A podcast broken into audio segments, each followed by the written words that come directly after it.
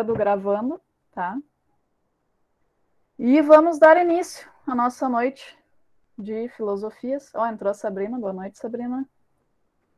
E eu venho aqui iniciando o nosso assunto, né? Uh, fazendo uma introdução com uma seguinte pergunta.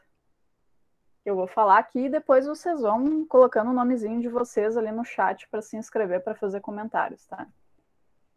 Uh, o, primeiro, o primeiro questionamento que eu trouxe hoje foi pensando já em vários anos de, de experiência né, como professora em sala de aula, de surgir sempre o mesmo questionamento assim de por parte de muitos alunos até e, e tudo bem não tem problema isso mas é uma coisa que me trazia muita inquietação assim né de, de perguntar se, ah, Sora, eu vou fazer isso porque vale nota. Ah, eu vou fazer isso para passar de ano. E eu comecei a ficar inquieta com isso, né? Porque eu acho que a escola ela tem um papel muito mais importante do que somente a gente pensar em notas e, e passar de ano.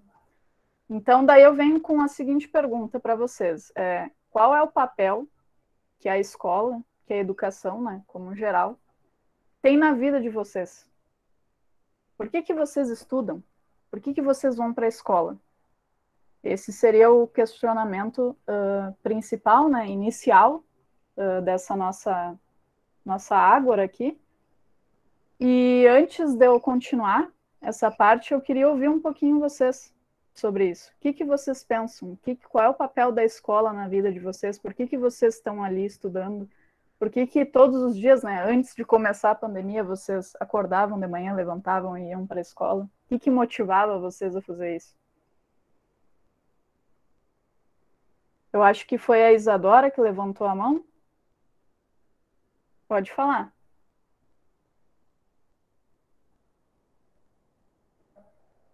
Teu microfone está fechado. Clicou ah, tá. sem querer.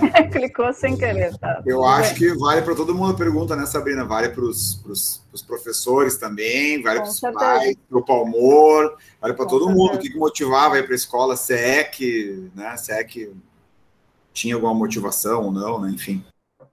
Com certeza, vale para todo mundo, né? Inclusive para nós professores, né? Pensar sobre isso. Pode falar, Sabrina, com certeza. Ó, no chat ali, Sabrina.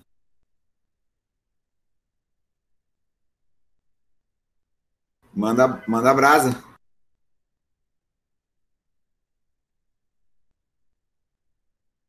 Não estamos te ouvindo se estiver falando.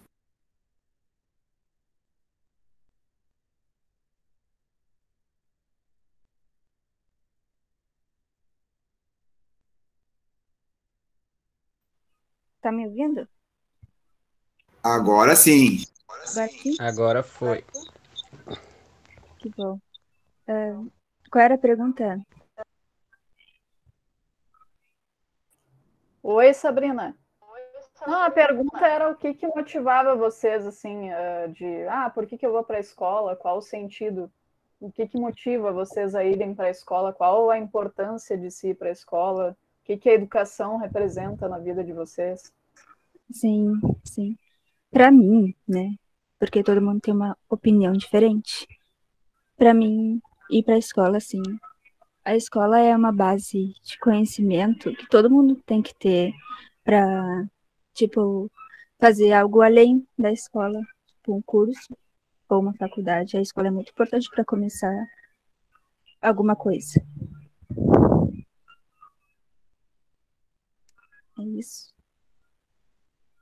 Certo. Muito obrigada, Sabrina. Bem, bem importante isso que tu falou ali na parte inicial, né, de que cada um vai ter uma visão, né, uh, cada um tem uma opinião sobre as coisas, que é um tema que a gente vai falar daqui a pouco também. Eu vou ler ali no chat, o Wesley colocou, Wesley da Luz Guimarães. O que me motiva a ir para a escola é pensando no meu futuro, mesmo que hoje em dia. Oh, peraí, é pensando no meu futuro mesmo, que hoje em dia é fundamental. Aí o Lucas perguntou: qual o futuro, Wesley?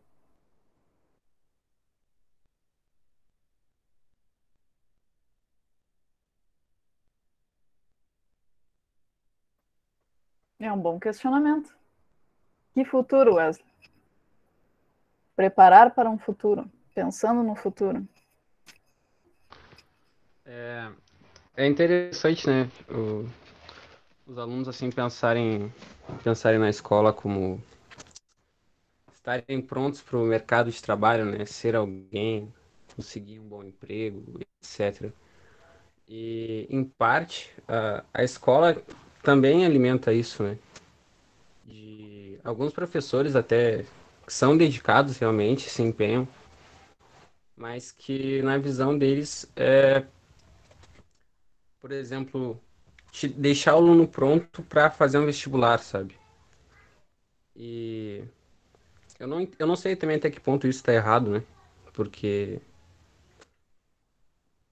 vai ser preciso, mas não é só isso também, entendeu? A vida não é. A, não digo a vida, mas. Tu não vai sair do colégio ali só com, com o intuito de conseguir fazer um vestibular, para assim tu ter um emprego, para assim tu evoluir de cargo, e assim tu sempre vai. Vai ter que ser alguma coisa, vai ter que sempre tá evoluindo, evoluindo no sentido assim de, de um cargo, né? E é complicado, né, pensar que, que o estudo, né, se limitaria a isso. E parece que parece que tudo gira em torno disso, né? Tudo alimenta isso. De evoluir, tu conseguir um emprego melhor para que tu consiga sei lá, ter mais conforto, né, digamos assim. Mas eu acredito que, que o espaço do colégio não deveria ser isso, né? Não, não deveria ser, ser alimentado com esse intuito de, de que o futuro é algo que a gente deve buscar. A gente deveria, acho que, focar no, no presente ali. Focar em, em buscar conhecimento mesmo, coisa que a gente vai levar para a vida inteira, né? Coisa que, independentemente, não vão, não vão tomar da gente, né? Que nem, por exemplo, não sei, Pode ser que em algum momento tu tenha um, um chefe, tenha um patrão e, ok, o cara, por, por exemplo, tá um cargo a mais que tu ali, não sei o quê, mas, sei lá, se ele vier te dizer, por exemplo, olha, isso, isso, isso é certo, isso é errado, tu pode dizer para ele que tu sabe que intelectualmente, às vezes tu tu sabe mais que o cara, entende? Porque pode dizer assim, ou tu pode pensar, né? Olha, o buraco é bem mais embaixo, não é assim, isso é, isso é, esse é o certo, esse é o, esse é o errado. Vai ter, vai conseguir saber a, a proporção das coisas, né? porque parece que a escola te limita a isso hoje em dia, né? A, a ter que seguir um caminho só para passar no vestibular, para conseguir um bom emprego sendo que a educação, o conhecimento não é isso, né? Não é para para ter esse fim. E eu acredito que é isso. Eu acredito que que a escola que a escola falha nesse sentido, né? Mas tem alguns professores que se destacam, que estão ali para para ensinar a, a vida e não e não para se adaptar ao mundo só, né? Porque se a gente parar para pensar também, o, o, colégio vai, te, vai, vai querer te preparar ali para o mundo, né? Para o mercado de trabalho, por exemplo. Tu tem um horário para chegar, tem um horário para ir embora, tem o recreio, né? Que daí seria o nosso, seria o final de semana, né? Seria o teu futuro final de semana. Então é, é, é complicado. Mas tem alguns professores que, que vão pelo caminho de querer te deixar pronto para a vida, assim. E eu acho muito bacana, eu acho que esse deveria ser. Esse pelo menos era o meu motivo, né, quando eu ia às aulas presenciais. Era ouvir o que esses professores, essas professoras tinham a dizer, para que, que, eu, que eu pudesse ter uma, uma concepção de vida que tenha um objetivo que, que, se, que se sustente, sabe? Eu acho que é aí que tá. É, é destacar um objetivo que, que se sustente e não apenas um, um vestibular, um cargo, algo do tipo. É, e o que seria esse objetivo? É uma vida, uma vida melhor, uma vida mais, mais tranquila, né? Porque não vai ser um bom emprego que vai, vai te, vai te não, não vai te garantir uma boa vida, né? Tranquilidade e tal. Eu acho que é isso. Não li ali o que estava no chat, vou ler agora. Boa, Alisson, muito boa. Eu vou, enquanto a gente vai seguindo as inscrições, eu só vou ler os comentários para eles não se perderem, tá, gente? E para quem entrou depois, se quiser falar alguma coisa sobre o que a gente está falando, é só inscrever o nome ali no chat que a gente vai chamando, tá, gente? Uh, a próxima inscrita é a Dorothy e eu só vou ler aqui rapidamente os comentários do chat para a gente saber o que, que o pessoal está comentando ali. A Isadora falou: já no meu caso, meu maior motivo para ir à escola é conseguir ser alguém futuramente, fazer uma faculdade e procurar mais qualificação. O Wesley falou: é que para conseguir um emprego ou fazer um curso, a escola é fundamental, certo? Agora, deixa eu ver aqui, o Wesley perguntou para o Lucas o que, que ele acha, o que, que o senhor Lucas acha. A Isadora colocou de novo, sem o ensino, a gente não significa praticamente nada. Por exemplo, história, que eu considero uma das matérias mais importantes, trazendo para a gente coisas que aconteceram há muito tempo, até no assunto da política e ajudar a gente a ver o certo e o errado, para termos um futuro melhor e não cometermos os mesmos erros. A, a Dorothy, então, deixa eu ver aqui se tem mais alguma coisa. A escola é fundamental tanto para a qualificação profissional quanto para ti como pessoa. Agora a Dorothy está inscrita e depois tem o Lucas. E a gente vai seguindo aqui nas inscrições. Tem a Flávia, que é mãe de uma aluna, e falou que infelizmente não está participando hoje, mas a escola tem papel fundamental no desenvolvimento das pessoas. A escola é o primeiro contato que temos com a sociedade, é a nossa inserção na sociedade, na verdade. Por meio da escola aprendemos valores, construímos amizades e aprendemos limites. Certo? Muito bom, muito bom comentário. Tá, agora pode falar, Dorothy, é a tua vez, depois é o professor Lucas que vai falar, certo?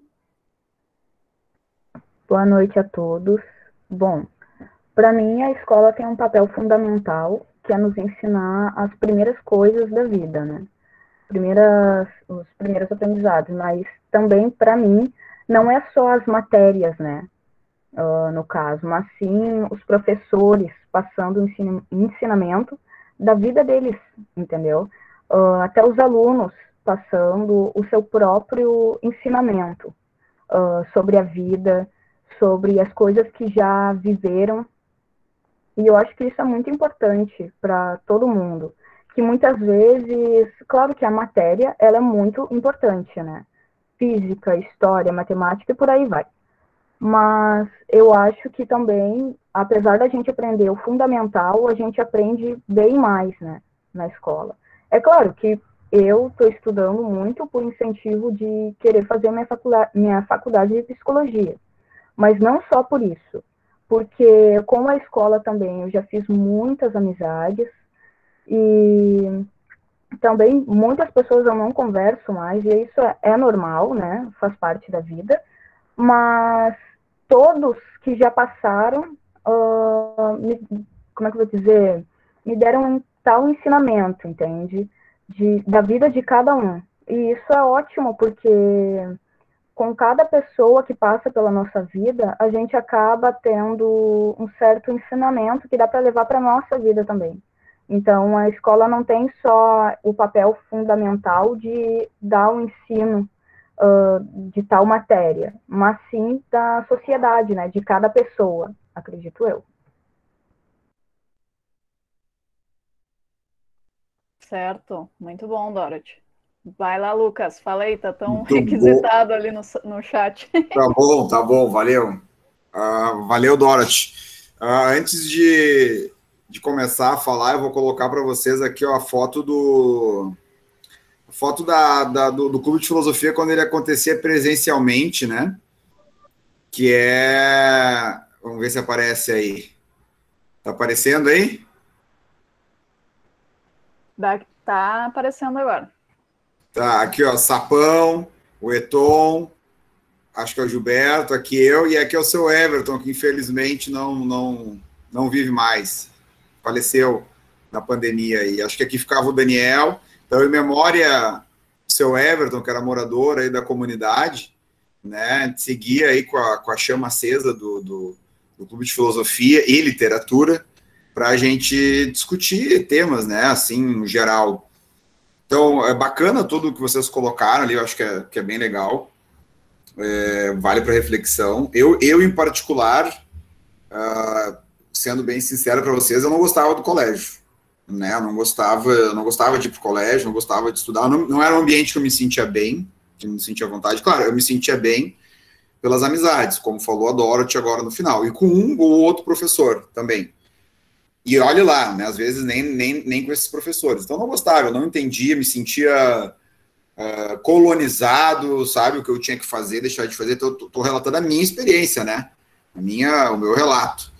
É, e aí, com, com, com um tempo depois, uh, eu comecei a perceber que, não, é, principalmente depois de ter saído do colégio, e depois de ter optado seguir uma carreira de professor também, né, que eu comecei a refletir sobre isso. Embora já antes de decidir ser professor, tinha uma música do Gabriel Pensador que chamava Estudo Errado, que ele faz uma boa crítica assim a, a, ao sistema educacional brasileiro, né? E aí aquilo me motivou um pouco, né? E o fato provavelmente da minha mãe também ter sido professora de história, né? Me, me, de alguma maneira me contribuiu. Mas eu em si não gostava, achava que, que tá fora, como diz na música do, do Gabriel Pensador, depois a gente até pode ouvir aí. É, a música do Gabriel Pensador dizer que a gente estuda um monte de coisa e não, sabe, não, não faz sentido, as coisas são desconexas, né?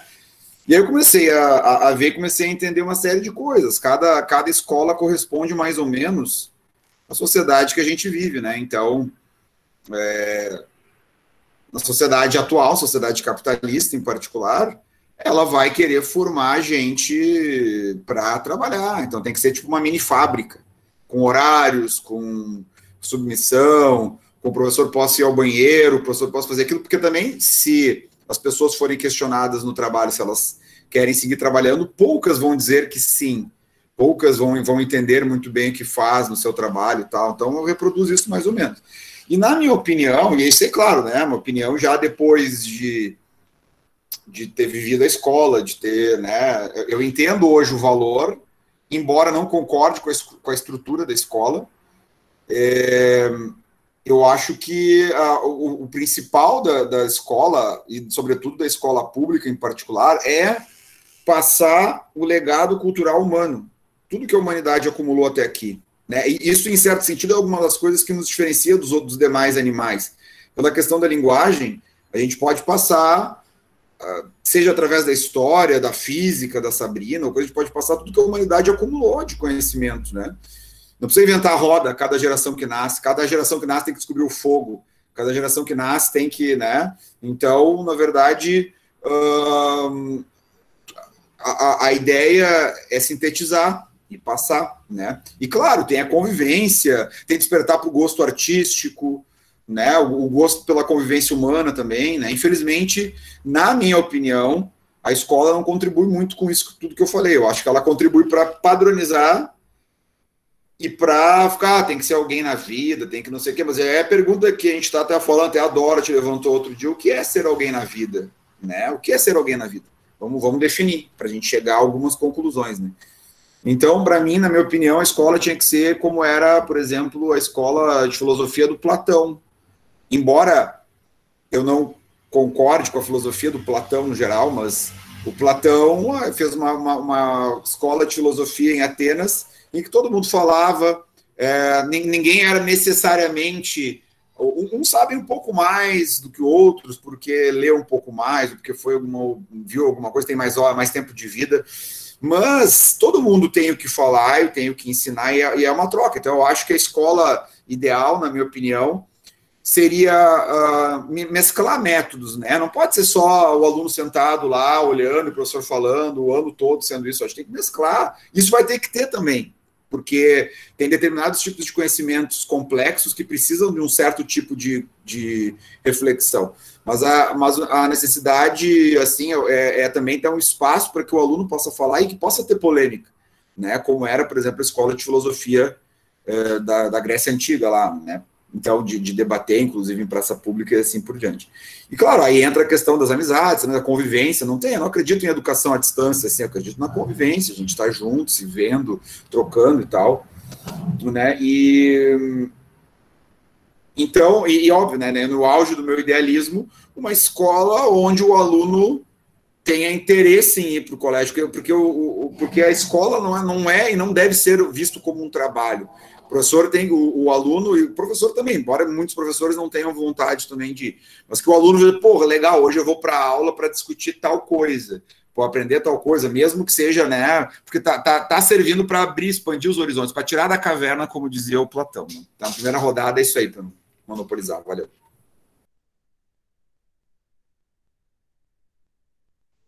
É bacana que, que tu mencionou ali, Lucas, o, o estudo diferente, né? Não é para ser só só o aluno sentado ali, o professor, mas é são coisas que tipo que a gente não para para pensar, né? Por exemplo, na aula de ciências a gente aprende como é a vida de uma planta, né? Como como ela sobrevive, da onde ela tira vida e tal.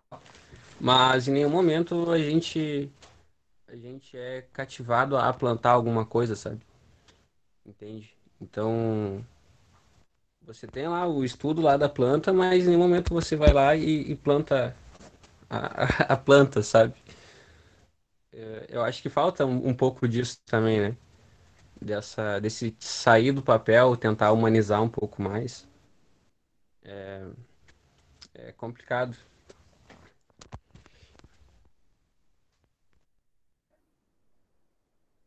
Bom, uh, acho que eu vou falar aqui, né?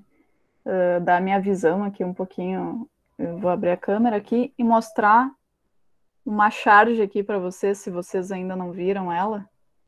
Mas eu acho bem interessante que compartilhar com vocês que e mostrar que eu penso assim, como o Lucas, eu também tive uma educação totalmente tradicional, totalmente focada. Vocês estão conseguindo ver a imagem? Sim. Sim. Tá. Totalmente focada em o professor lá na frente, o aluno sentado, quieto, uh, sem poder fazer muitas perguntas, nada muito além das limitações né, do próprio professor. E, e, essa imagem aqui, ela traduz muita coisa, né, que eu comecei a me questionar, inclusive, eu virei, eu decidi, né, me tornar professora porque eu tive um professor muito ruim. então, a minha motivação, até de certa forma, foi através disso, né?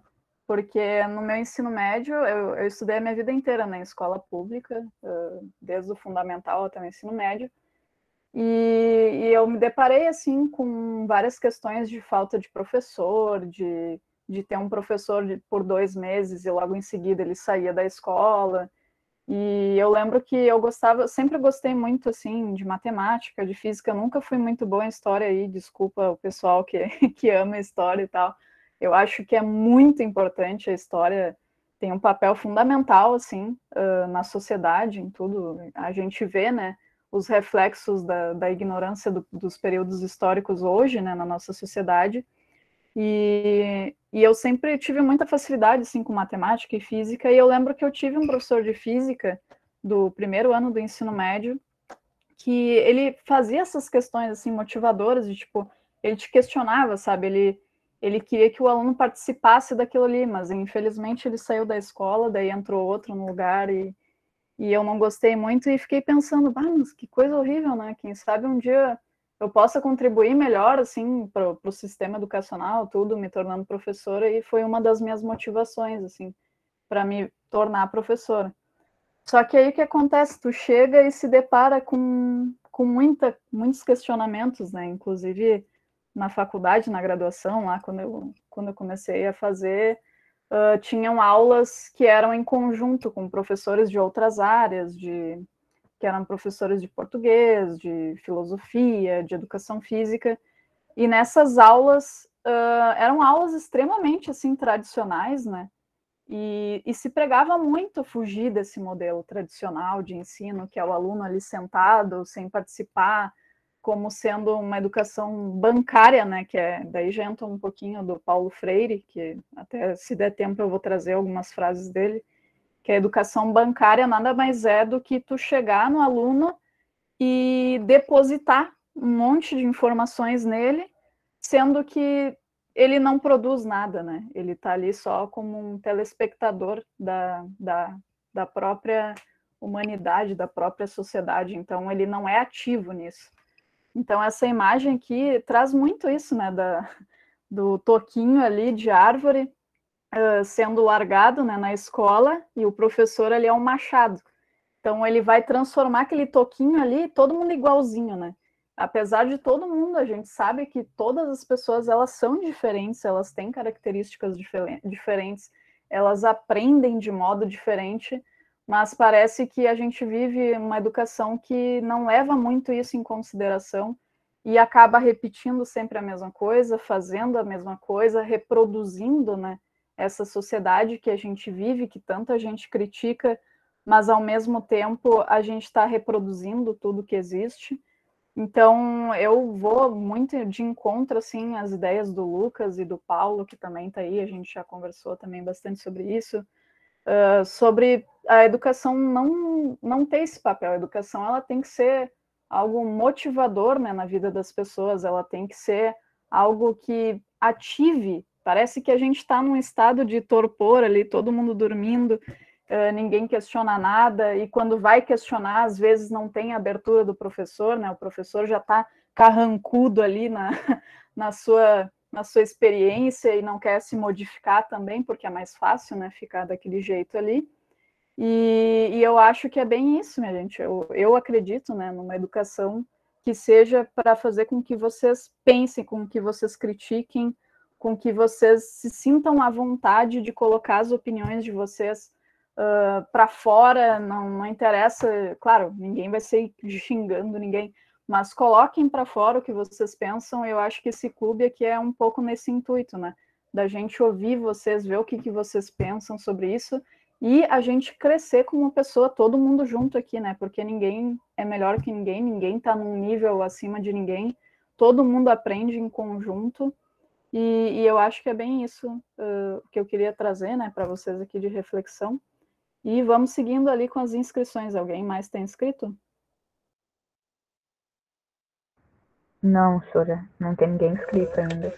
O, o Henrique colocou ali no, chat ali que algo bem importante, né? O, pior, ele disse assim, o pior erro do professor é tentar. Vou pegar aqui a mensagem. O pior erro de um professor é tentar forçar o ensino de um jeito para todos os alunos, sabendo que cada um aprende de alguma forma. Não dizendo que o professor. Não, não, tipo, ele não está dizendo que o professor é obrigado a ensinar de um jeito diferente para cada um, mas que flexibilize mais ou que torne as atividades não algo assim questionável, mas que possa ser abordado de vários pontos de vista, sabe? E realmente, eu acho que alguns professores falham, falham nesse, nesse quesito. A Sabrina se inscreveu ali.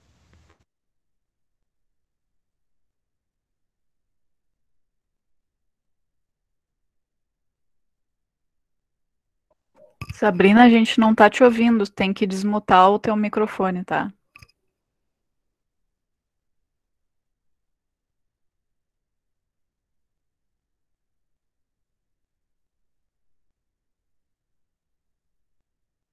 Sabrina, tá com algum problema para desmutar o microfone?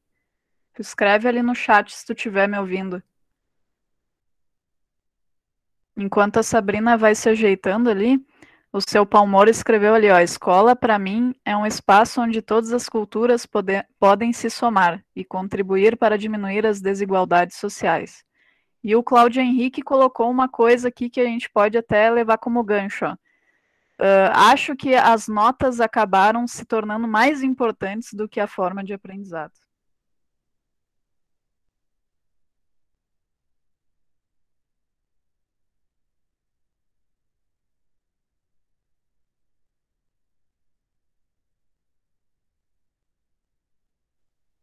Tá, a Sabrina tá ouvindo a gente. Sabrina, clica no teu. Quando tu, tu tá no teu celular ou tu tá no, no computador? Se é no celular, tu tem que clicar em cima do microfone. Tem um microfonezinho aí, tu clica ali.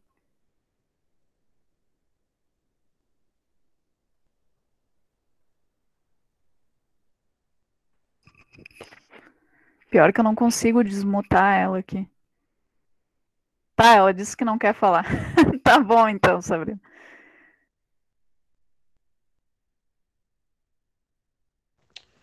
O, o que a Flávia falou lá um tempo atrás na mesa ali é de acordo com o que o Lucas também colocou, né? Que a escola é uma inserção na sociedade.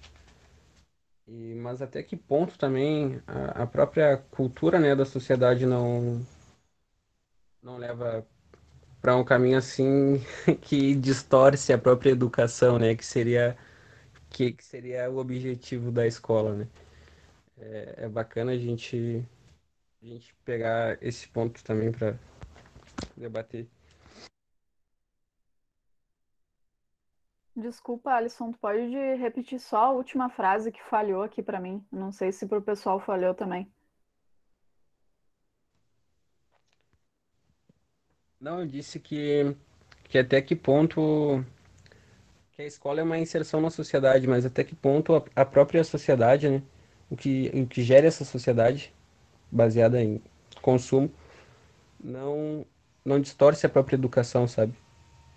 Então acaba esvaziando o próprio sentido da escola e no lugar disso coloca essa, por exemplo, essa vontade já de, de querer evoluir, crescer, ter emprego e tal. Então, a, a própria sociedade, né, ela, ela acabou esvaziando o, o, sentido da escola, né, criando, criando falsos valores, assim, atribuindo no lugar da educação, né.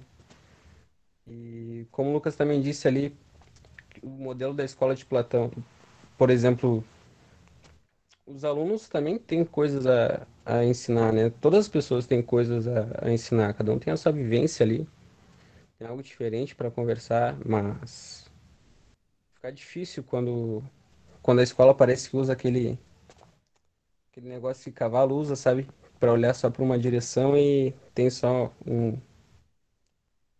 um destino, assim, é complicado. E se tu questionar, tu também é cortado, né? Tu é vetado, que nem a, a Sabrina colocou na imagem. Mas eu acho que o problema não, não parte da própria escola, eu acho que é do, o que gera essa sociedade e faz a, a escola perder esse objetivo de educação.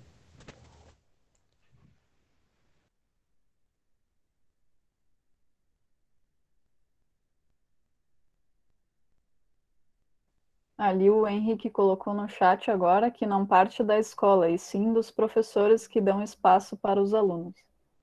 E eu queria, já que não tem ninguém inscrito, eu acho, né? Eu queria aproveitar um gancho aí do que seu Palmor. Pode falar, seu Palmor. É, hoje, como é pela primeira vez que eu estou participando, né?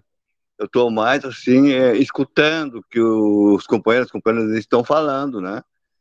E eu vou dar mais uma, é, tipo, uma pesquisada na filosofia, né? Inclusive, acompanho aqui no YouTube aqui a Lúcia Helena Galvão, gosto muito dela.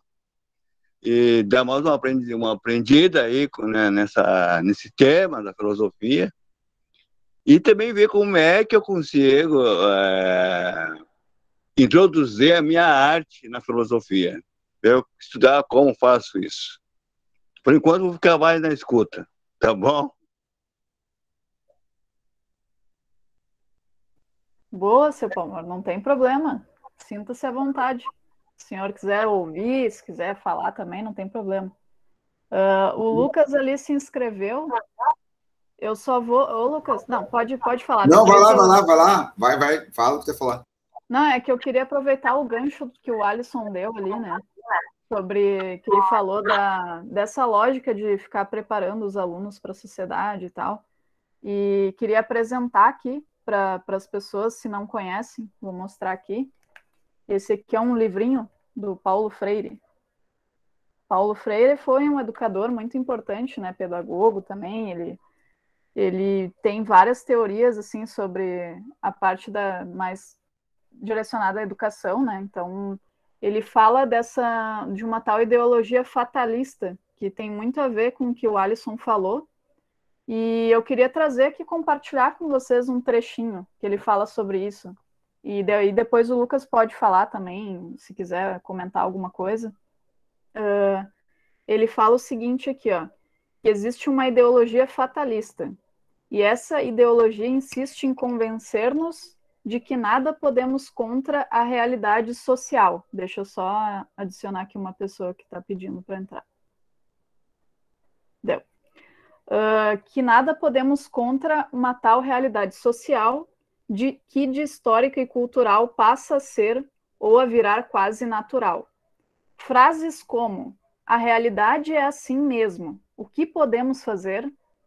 Ou o desemprego no mundo é uma fatalidade do fim do século, expressam bem o fatalismo dessa ideologia e sua indiscutível vontade imobilizadora.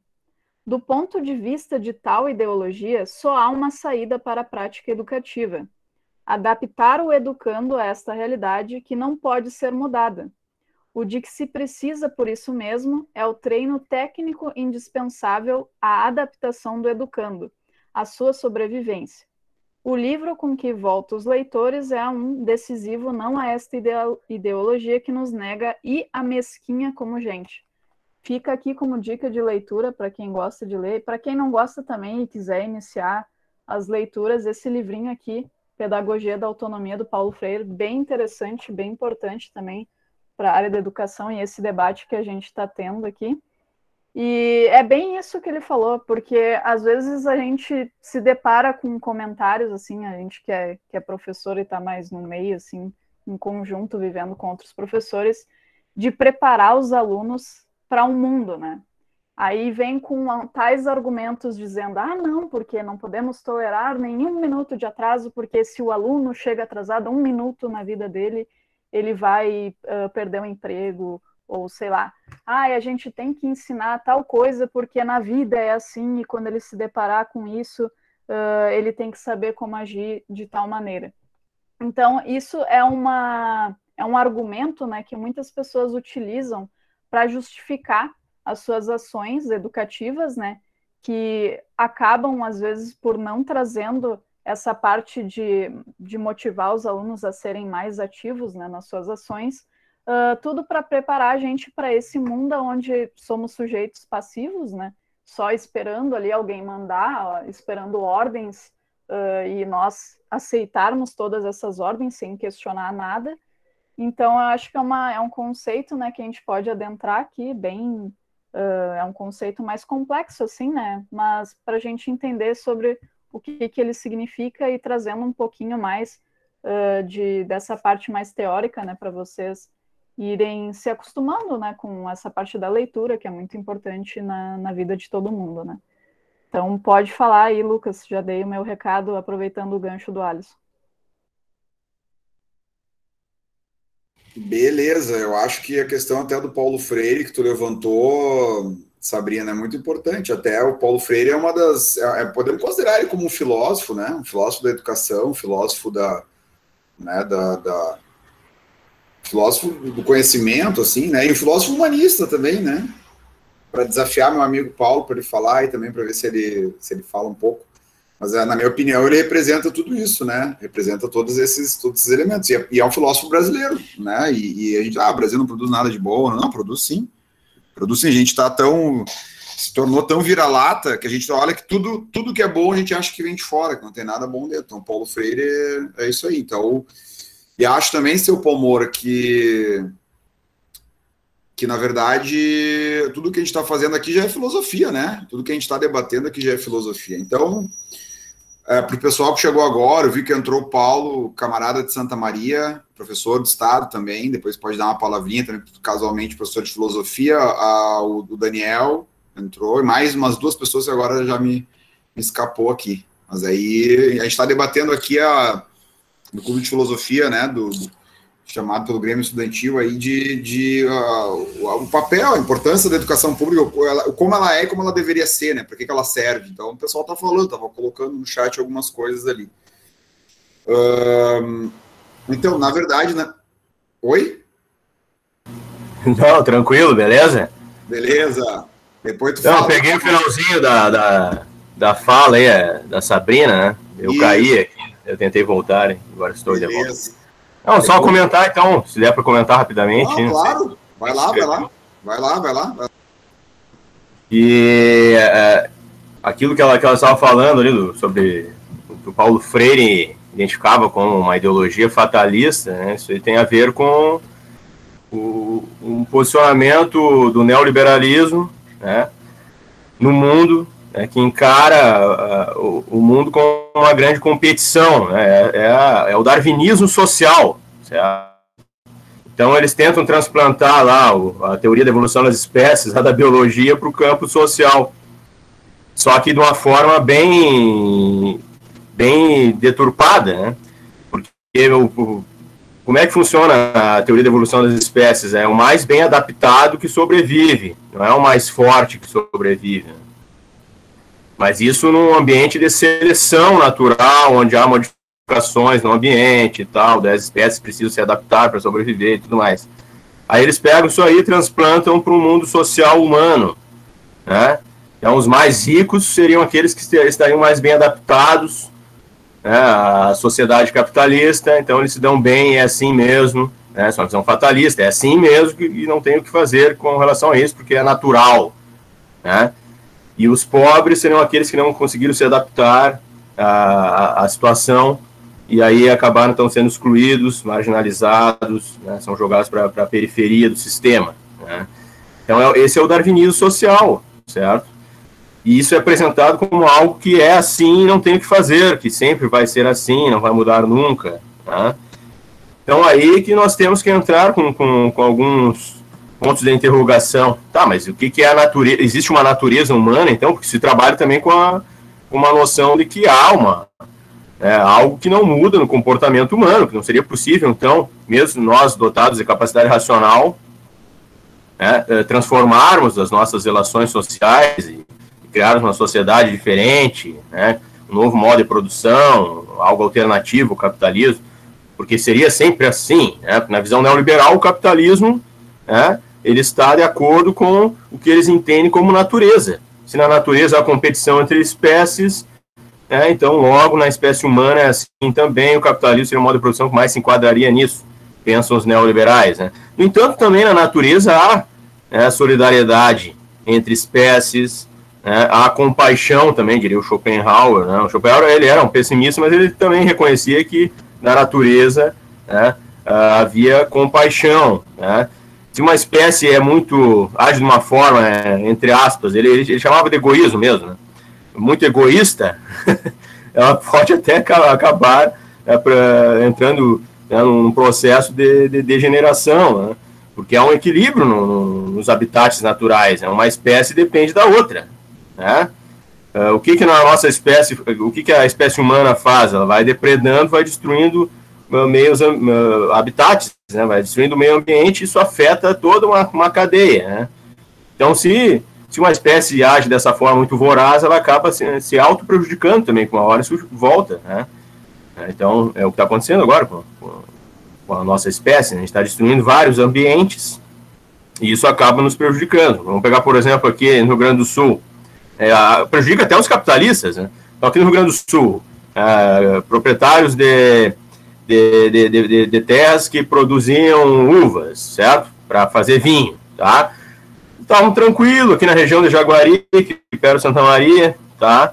Aí o que aconteceu? Outros proprietários, outros latifundiários começaram a usar um agrotóxico lá nas lavouras de soja, tá? Um agrotóxico muito pesado que acabou atingindo a, a plantação de as parreiras, a plantação de uva né, de outros latifundiários. E aí várias parreiras morreram, tá? Então um, um acabou prejudicando o outro, né? Isso afetou né, o, o mercado do vinho aqui no, no interior do Rio Grande do Sul, né? Então Uh, essa ideia de que é cada um por si, essa competição que o capitalismo acentua, né? o capitalismo é assim, é o individualismo acentuado e uma competição acentuada. Né? Isso é uma, não é racional. Né? E, e mesmo que se tente fundamentar isso aí numa base natural, não, a natureza é assim, não, não é bem assim, não. Na natureza também existe solidariedade dentro de espécies e entre espécies, muitas vezes. tudo bem, há uma cadeia alimentar, blá, blá, blá e tal, mas os, os animais eles não têm a, a capacidade de filosofar como nós. Nós podemos parar, analisar as coisas né, e elaborar um, um projeto né, um, alternativo ao que nós estamos vivendo no momento, certo? Então, essa visão realmente nós precisamos né, atacar com muitos pontos de interrogação. Né? Essa visão fatalista, aí, darwinismo social, eu diria. Né?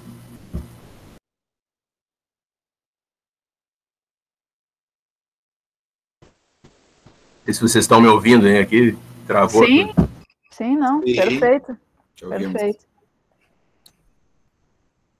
Pessoal, só, só concluindo ali, então, dizendo o Paulo trazendo a contribuição lá de Santa Maria, também é um colega professor de Estado. É, eu ia dizer rapidamente o seguinte: primeira coisa, gente, vamos falando aqui, que é um espaço livre mesmo, de verdade, para falar, entende? E para colocar. E quem pergunta está filosofando também. Então, se tem uma dúvida, Coloca aí, fazer uma pergunta, te escreve para falar uma pergunta.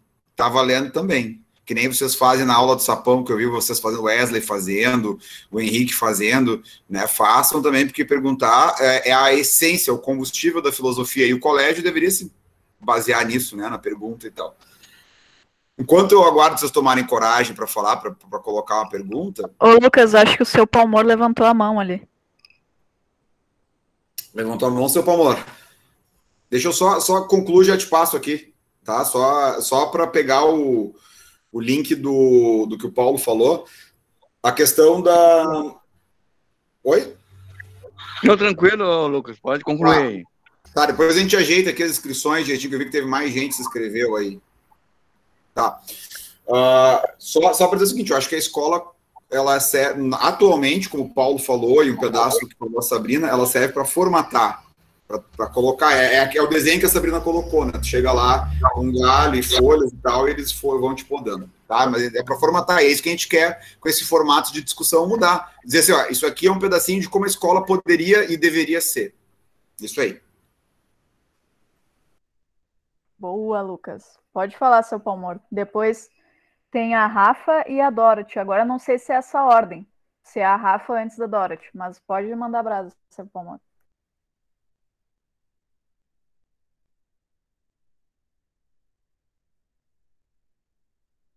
Seu microfone está mutado. Eu já fiz a minha fala quando, né? E, e, e tu viu, vocês viram agora ali é, eu levantar a mão. Mas eu já tinha levantado antes eu já me expressei já. Ah, Rafa... tá, tranquilo. Tá bom, obrigado. Tranquila, que eu vi a mãozinha levantada ali, achei que era. Pode ir, Rafa. Tá bom. Beleza, gente. Estou acompanhando aí e eu vi ali no chat, eu peguei uma palavra bem específica ali. Era algo sobre consumismo, consumo, consumo de vencimento. Daí eu queria falar um pouco assim sobre sobre essa questão da, das coisas estarem voltadas para para que tu consuma, por exemplo, como é que eu vou explicar essa diferença? Tem uma diferença assim entre tu ler, tu ler um livro e tu consumir um livro. E do jeito que, que o sistema age, ele faz com que tu entre numa lógica de consumir e não realmente de aprender. Eu posso ler um livro inteiro e, tipo. Seria bem complicado ler ele e tirar coisas. Tirar ele do contexto, por exemplo, partes do contexto dele. E, e tentar tirar partes dele para fora do contexto da obra e tentar aplicar ou então utilizar para uh, uma opinião do livro assim para tentar justificar uma atitude que não que não é legal ou enfim uma não pegando uma parte ali da, da fala que a Sabrina trouxe uh, sobre os professores assim uh, Deixa eu ver se eu consigo lembrar aqui. Utilizar para para justificar esse não, essa não abertura para o aprendizado com o aluno, né? Que o professor também aprende com o aluno. Então, eu acho que a escola ela seria para aprender, um lugar para aprender. Só que essa palavra hoje ela está bem, bem pouco é como se tivesse perdido o significado. É tipo esvaziada, uma palavra que foi esvaziada, porque as pessoas aprendem, mas com um fim, por exemplo, de de conseguir um, um currículo, um emprego, enfim, o que, que, o que essa pessoa está realmente aprendendo quando ela coloca esse fim, esse objetivo, essa meta. Uh, enfim, talvez não consiga compreender ou pegar uh, a ideia mesmo que o autor de um livro de uma obra trouxe, sabe? E daí, acho que sobre o consumismo, era mais isso. Daí tinha a questão também sobre um livro que eu tô lendo agora, que o, o, o cara que escreve, o filósofo que escreve, o Hans Georg Gadamer, que nasceu em 1900 e 1900 e se foi em 2002, né? Ele coloca uh, ideias assim e traz ideias da filosofia do Hegel também, que é outro filósofo. E ideias dele acerca do da forma como tu compreende as coisas. Uh, da forma de aprender. Ele é, é, é um hermenêutico e a hermenêutica, essa filosofia hermenêutica, ela estuda a interpretação de textos, né? Também. E a forma de aprender. Daí ele vai colocar que vai trazer um pedaço da frase do, de um livro do Hegel, que é Fenomenolo, Fenomenologia do Espírito. Ele traz uma frase do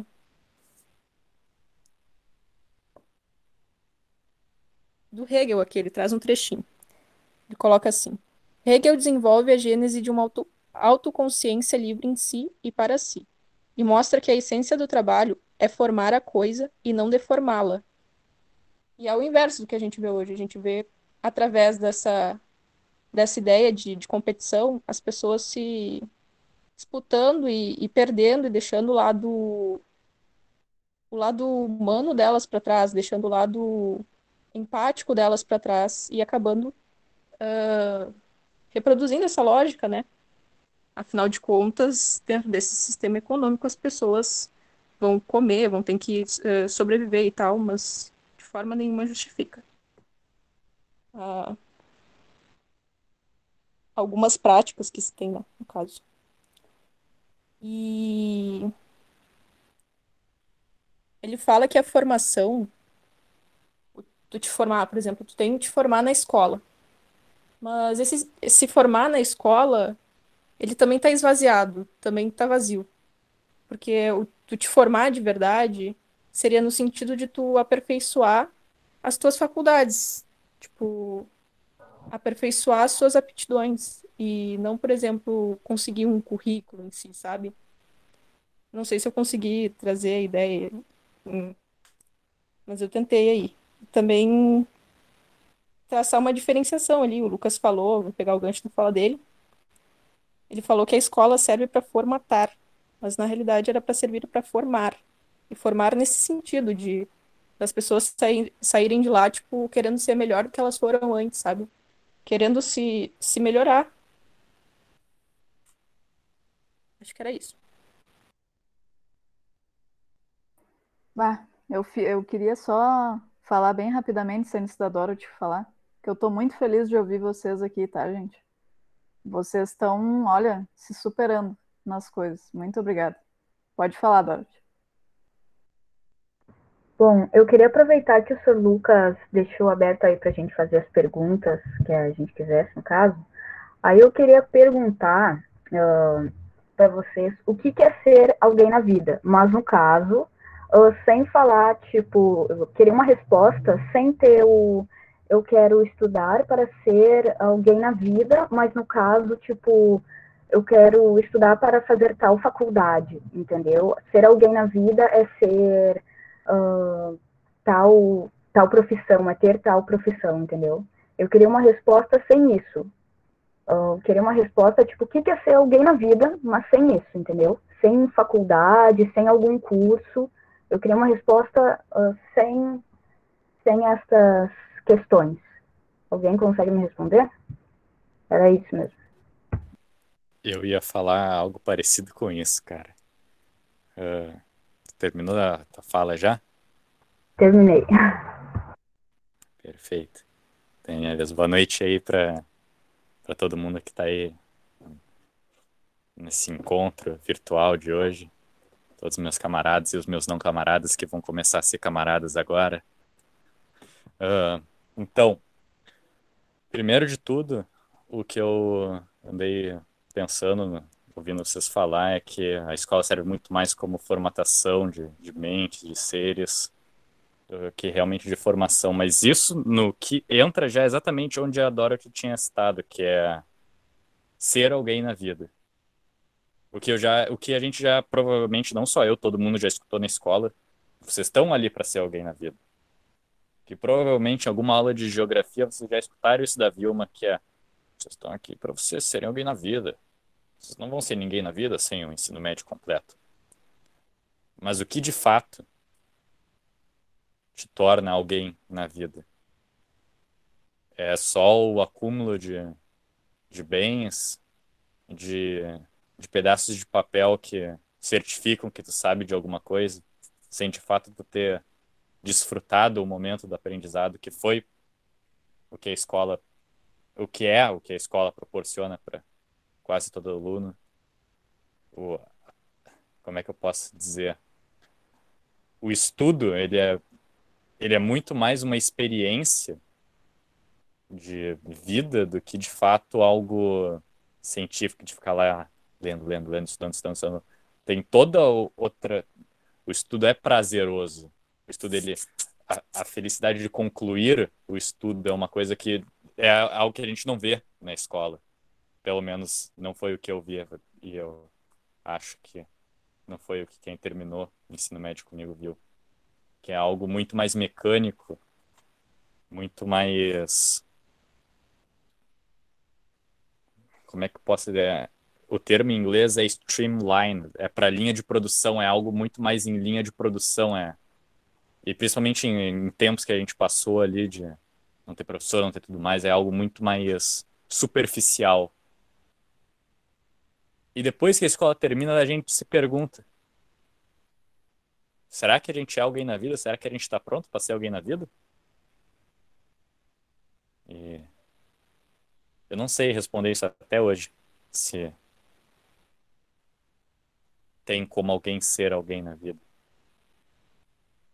Acho que era isso. Obrigado.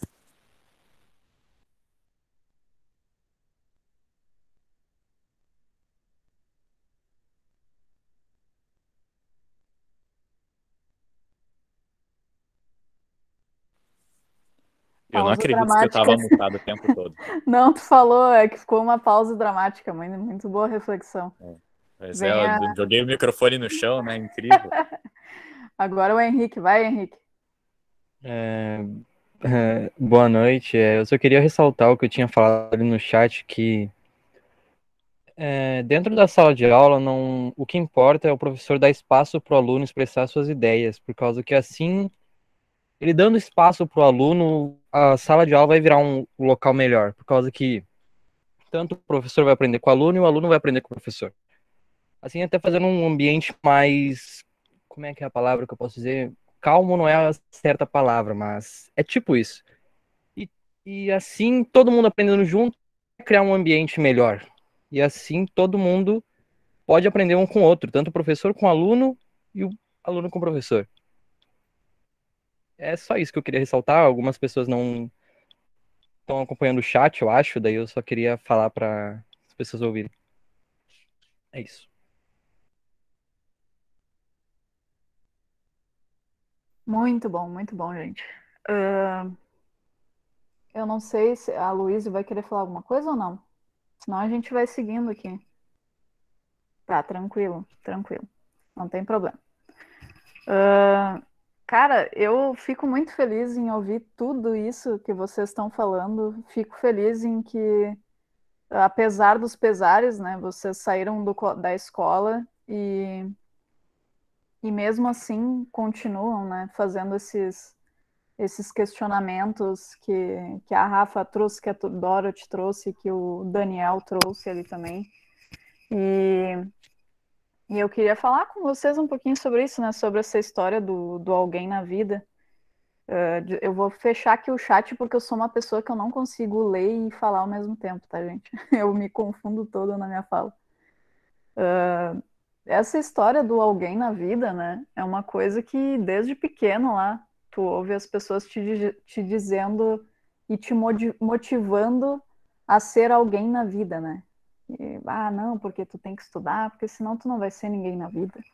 Tu tem que fazer faculdade, porque senão tu não vai ser ninguém na vida tem que ganhar dinheiro, porque senão tu não vai ser ninguém na vida, né? Só que aí, minha gente, chegam situações, tu começa a se deparar assim que tu começa a se questionar, né, do, do que que é ser esse alguém na vida, né? Porque parece que a gente está sempre vivendo no futuro, né? A gente está sempre almejando alguma coisa, que é o que a gente já tinha conversado um dia e o Alisson também. Até tem um vídeo que, não sei se seria pertinente mostrar, mas se vocês quiserem pesquisar um dia, que é o Clóvis de Barros, que ele fala sobre isso, sobre alguma coisa com relação a alcançar uma cenoura, o nome do vídeo. Mas é bem interessante que ele fala sobre. Parece que tu sempre quer chegar em algum lugar, né? E quando tu chega nesse lugar, tu pergunta: e agora? Cheguei aqui, e agora o que, que eu faço? Tem que ter sempre uma meta nova, né? Quando tu tá no ensino fundamental, as pessoas ficam falando: ah, uh, vamos lá, gente, vocês têm que estudar para chegar lá no ensino médio e tal. Daí tu chega no ensino médio e aí vem um professor e te diz: agora vocês têm que estudar para caramba para fazer uma faculdade, para ser alguém na vida que não sei o quê. E daí tá, beleza, daí tu estuda, estuda. Aí tu chega na faculdade. Opa, deu uma interferência aqui.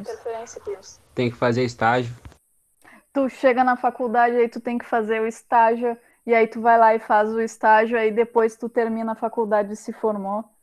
E aí que começa os questionamentos, né? Pelo menos em mim começou nessa época aí, talvez em vocês comece bem antes, né? Então, tu chega lá na faculdade, que era o sonho da tua vida, aí tu faz, ah, beleza, agora me formei, o que, que eu vou fazer? aí vem o mestrado, e aí daqui a pouco tem o doutorado, e daqui a pouco tem sempre uma coisa que tu quer chegar lá, e aí tu chega naquela coisa e tu se pergunta, o que que eu tô fazendo aqui, né? é muito louco isso, mas é bem real que acontece, gente. Vocês estão sempre correndo atrás da cenoura, digamos assim, e quando tu chega na cenoura, tu se pergunta se aquilo ali era era o que ia te trazer a felicidade que, que tanto a gente almeja, né? Chegar na felicidade.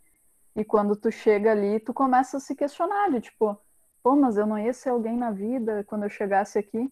E aí tu começa a ver que, que a vida se passou toda, né? Se passou e tu não aproveitou aqueles momentos mais simples, tu só estava almejando chegar num lugar não aproveitou um momento, não, não fez as, as, amizades que deveria ter feito, sei lá, aí já é uma coisa mais pessoal minha, né? Uh, para vocês pode ser que seja diferente, mas tu não aproveitou direito, tu não, sei lá, não fez as loucuras que tu queria fazer e de tanta preocupação de chegar lá no momento, no futuro, e quando tu chega lá, daí já pode ser tarde demais, né? Daí é uma coisa mais uh, uh, depressiva, assim, né? Pra gente questionar, assim. Mas era isso que eu tinha para falar por enquanto. Pode seguindo aí, se alguém se inscreveu. Não era a Luísa que ia falar? A Luísa não quis falar? Ela não quis falar, ela disse que, que mais tarde. Tá. Sabrina, tu falou uma coisa agora, só, só um rapidinho, cinco segundos, só isso que eu preciso falar. Ela falou do da cenoura, né? E, cara, Olha lá, eu metendo meus ratos na conversa de novo. Mas o. Todo mundo sabe, eu, tenho ratos e eles brigavam muito porque eles tinham uma gaiola só. Aí agora cada um tem uma. E eles brigam para ficar juntos. Porque agora cada um tem uma e eles não conseguem ficar sozinhos. Eles alcançaram a cenoura e não estão mais felizes com ela. Por isso eu bato nos dois. Que isso, cara? Por que bater no rato? Tadinho do Ratatouille. Quem conhece o Daniel sabe que ele tem algumas tendências fascistas. Aí ele tem que descontar em algum lugar, ele descontou no rato. É, mas enfim, tá? Ó, eu tô acompanhando o chat ali, depois eu queria ver o Wesley falar também que o Wesley mudou de vida e agora ele encontrou Jesus e tô brincando. O Wesley agora tá dando valor pro estudo e tal. Isso aconteceu com a Rafaela também. Depois a Rafaela pode contar a história dela, porque também a mesma coisa aconteceu, só que um pouco diferente de ti, Wesley, foi no primeiro ano e tal. Pois eu queria que o Daniel desenvolvesse a tese de estudar é prazeroso, tá? Que eu, eu, eu concordo. Para mim, Acho que o professor Paulo também vai concordar comigo, mas ele pode falar daí. É, ler um livro é um prazer, né? É, chegar e ler um livro, chegar até o final do livro, absorver, entender, né? O Paulo também pode falar depois, Paulo, fica à vontade aí. Convidar o Paulo Vinícius, né? De Santa Maria. É que tem dois Paulo, tá? Tem o Paulo de Porto Alegre e o Paulo de Santa Maria agora. E, e, rapidamente sobre ser alguém na vida, tá? Na minha opinião, ser alguém na vida é estar dentro da lógica que o sistema coloca hoje. Ser alguém na vida hoje é ter dinheiro, é ter propriedade, é ter carro, é ter, sabe? Então, nesse sentido, pessoal, eu não sou ninguém na vida. E eu, eu, tá, eu confesso que eu nunca me esforcei muito também e também estou bem feliz e bem tranquilo em relação a isso. Mas, na opinião, assim, acho que geral, se a gente traduzir o que é ser alguém na vida, coloquem aí né? Coloquem aí na, na balança e vocês vão perceber que ser alguém na vida é isso, tá? E aí eu vou falar agora, vou discorrer rapidamente para não falar para o pessoal que se inscreveu, que quer falar aí, é, sobre por que eu não sou um bom professor, tá? Porque o, o Henrique ficou ali, o Henrique Wesley, ficaram falando e tal ali, que, né? Então, assim, na, na verdade, eu não sou bom professor, o, o Henrique. E claro, é que assim, o nível tá tão baixo, tá tão baixo, a maioria dos professores é tão ruim que daí eu pareço que sou bom. Essa é que é a verdade. Né? E aí a questão é a seguinte: eu sou um professor muito tradicionalista ainda, né? Então eu sigo ainda muitas, muitas regras tradicionais, escolásticas, quase medievais de ficar falando e tal, inclusive agora online, né? E aí a questão é o seguinte: é claro, também tem um motivo, né? É, a gente o nosso salário depende disso, então eles nos colocam como se a gente fosse literalmente operários, tem um número X de turmas, tu tem que dar um determinado conteúdo para as pessoas, para os alunos estudarem, né? Então eu tenho um, uma meta, como se fosse literalmente um operário lá, lá na, na, esteira de montagem, colocando né, conteúdos na cabeça de vocês, como alguém falou, educação bancária, acho que foi a Sabrina. E, assim, eu acho que para tentar colocar, acho que tudo que foi falado, seu Palmor deu opinião sobre a questão do, do, do, que é a escola, todo mundo falou que acho que deveria ser escola. E eu coloco um elemento, eu acho que a escola, ela deveria, para além de para demonstrar esse debate que a gente está fazendo aqui hoje, como poderia ser, né, como deveria ser, é, por exemplo, a, a, é a conquista do cosmos, né? A gente estudar e tentar entender o cosmos. O cosmos é o limite. Logo, né? se o cosmos, o universo é o limite, pô, olha que, que limite bom esse, hein? É, é, é, a eternidade, o infinito, né? Então, esse é o, eu acho que esse é o espírito que tem que ser despertado nos alunos, por isso que eu falei que o livro didático tinha que ser o Cosmos, do Carl Sagan e, e assim por diante. E, claro, aí a Sabrina, além de poder falar melhor do que eu sobre isso, tem o queijo e a faca na mão, porque ela pode estudar isso eu, para estudar, eu fico aqui preso nesse planetinha, falando de uma história medíocre, de um tempinho pequenininho assim, né, para falar da sociedade humana, que é uma entre, né, como dizia, por exemplo, o Jordano Bruno, que achava que existiam vários mundos, né, não existia um mundo só, mas vários mundos. Aí o seu Palmor pode falar também para contribuir, porque o seu Palmor acredita em vida extraterrestre e tudo mais, pode colocar, assim como eu também acredito, né, mas a gente pode debater, acredito, obviamente, não a vida extraterrestre hollywoodiana, né, é importante dizer, mas que existe vida fora da Terra, não tenho dúvidas, né, que deve, que deve existir. Mas, assim, por exemplo, são discussões que podem ser feitas em sala de aula, podem ser debatidas, podem ser trazidas, podem ser discutidas. E a grande questão é essa: levantar perguntas. E foi assim que a humanidade. Só que as perguntas têm que ser sérias, a gente tem que levar a sério as perguntas, a gente tem que querer entender realmente. Esse é o ponto. Então, a gente levanta as questões e tenta a partir daí uh, tenta a partir daí entender isso, né? Entender elas, entender as questões que a gente levanta. E é assim quando a gente entender essa questão, outras vão se abrir e assim a gente vai indo quase literalmente para o infinito.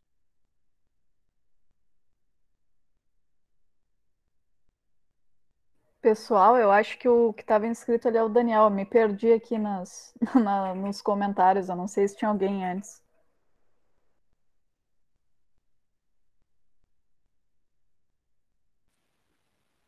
Eu disse que queria ir por último, porque vocês fazem isso comigo. É que tu é o último, Daniel. Não tem mais ninguém, eu acho. Ah, então, eu vou ser breve dessa vez. Uh, só para explicar o, o porquê o ensino, para mim, é prazeroso. E não é nem com o fato de terminar, com o fato de chegar no final. Isso é a parte mais sem graça. O interessante, o que realmente é divertido, é o caminho, é toda a trilha que se percorre uma corrida não é prazerosa porque tu terminou ela, mas sim todo o trajeto que tu fez por onde tu passou, o que que tu olhou. É a mesma coisa um livro. A última página é sempre a pior. Mas tudo que tu aprendeu, que tu riu, que tu achou interessante, fica no meio, fica no início, fica no final, mas nunca na última parte. A escola é a mesma coisa. Tanto sistema de avaliação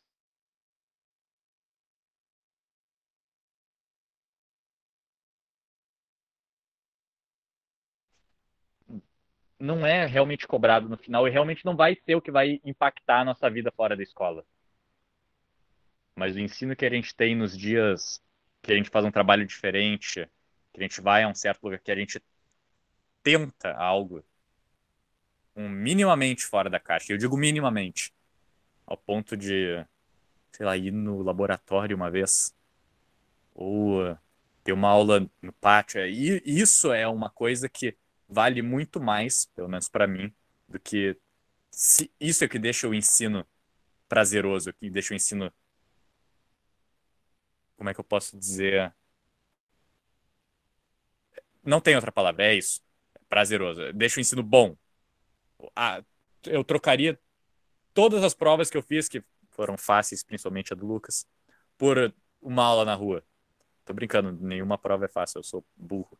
Mas, enfim, o final é, principalmente do ensino como a gente conhece, ele ele te deixa num vácuo que tu não tá aí agora. Tu, tu sempre fica nesse tá aí agora. E aí? Ele nunca te deixa completo. Porque a trilha dele é monótona. E o final dele é previsível e monótono também. Eu não sei se eu me fiz entender aqui. Eu espero que sim. Porque eu não vou entrar nesse assunto de novo. É isso. Mentira, eu, eu entro sim, mas é, agora não. Eu entendi, me esforcei, mas eu entendi. Por que, que tu não te esforça para entender? Eu entendi também. Teria como, como explicar de novo? Eu não, não entendi muito bem. Não, tô, tô brincando. Sim. É, é, é importante isso aí que o Daniel colocou também, porque há essa, essa deficiência, essa falha na, no, no cativar a aula também, né? Por exemplo, eu, às vezes é uma aula de filosofia, mas que é apresentação ali de pensamentos, teorias de, de pensadores, mas que de fato não te faz pensar, entende? Então, é, para que serviu saber a aula de, de filosofia? Mas é claro uhum. também que para o mau aluno nenhum professor vai ser bom também, sabe? Então, é importante as duas partes, né? O, o interesse do aluno e o professor também ter esse, esse senso, assim, por exemplo, é, é um senso mesmo, né? Por exemplo, pô, eu vou, eu vou dar uma aula de filosofia, pô, vou, vou, vamos assistir um filme, né? Vamos fazer uma coisa diferente. Vamos ver o que os alunos vão pensar, vamos, vou ouvir cada um, né? Mandar eles escrever um. Mandar não, dizer se eles quiserem escrever um texto, escrevam aí para mim ler depois, para mim ver o que eles acham e tal, pra gente conversar sobre o filme.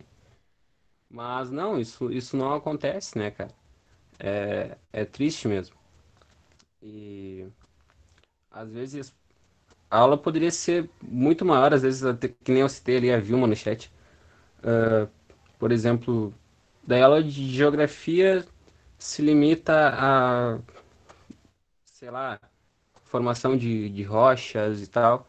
E não leva para um, um outro lado também, que é, por exemplo, geopolítica. Às vezes, não sei se o professor também não, não entende muito da área e não quer entrar, mas, por exemplo, poxa, tem. Dá pra. É, é amplo, sabe? É amplo demais. Só que tem essa tendência de, de limitar. E eu não sei até que ponto também os professores não não sofrem com isso também, sabe? Por exemplo, de, de querer fazer, mas não saber como também, né? Às vezes falta a participação do aluno, né? Falta o interesse do aluno, tipo, porra, é, é, é complicado tu entrar numa sala e ter, ter aluno jogando no celular, sabe? Tu vai, claro, o professor tem que cativar, mas o aluno também tem que entender, poxa, eu tô aqui para quê, né? Uh, ah, eu vim para aula para isso, eu podia fazer isso em qualquer outro lugar, sabe? Pô, eu tenho, eu tenho, eu tenho uma biblioteca aqui, aqui na escola, eu nunca fui lá. O que será que, o que, que as pessoas enxergam nos livros, né? Eu não, eu não enxergo isso, por que, que elas enxergam assim, né? Ah, eu não, não consigo ler. Mas sei lá, tipo, falta as duas partes, é tanto o aluno quanto do professor. É, é um professor que cative e um aluno que se desvincule desse, desse pensamento de fazer isso para tal, sabe? E aproveitar mais o caminho, como o Daniel disse, não estar tá visando sempre um objetivo, um, um sentido futuro para aquilo. É aproveitar o caminho, é, é aproveitar o ir na aula ali estar tá presente na escola, eu estar tá presente aqui no, no clube, estar tá ouvindo. E conseguir, assim, ter uma vida mais. que faça mais sentido e não um ser alguém na vida, né? Eu acho que o, o ser alguém na vida é. É um assunto que é debatido aí há mais de. questão da filosofia há milênios, eu acho que é, é difícil a gente saber o que é ser alguém na vida também. Então, já que é difícil a gente alcançar isso, vamos tentar fazer que seja bom no caminho, né? E é, é só isso mesmo.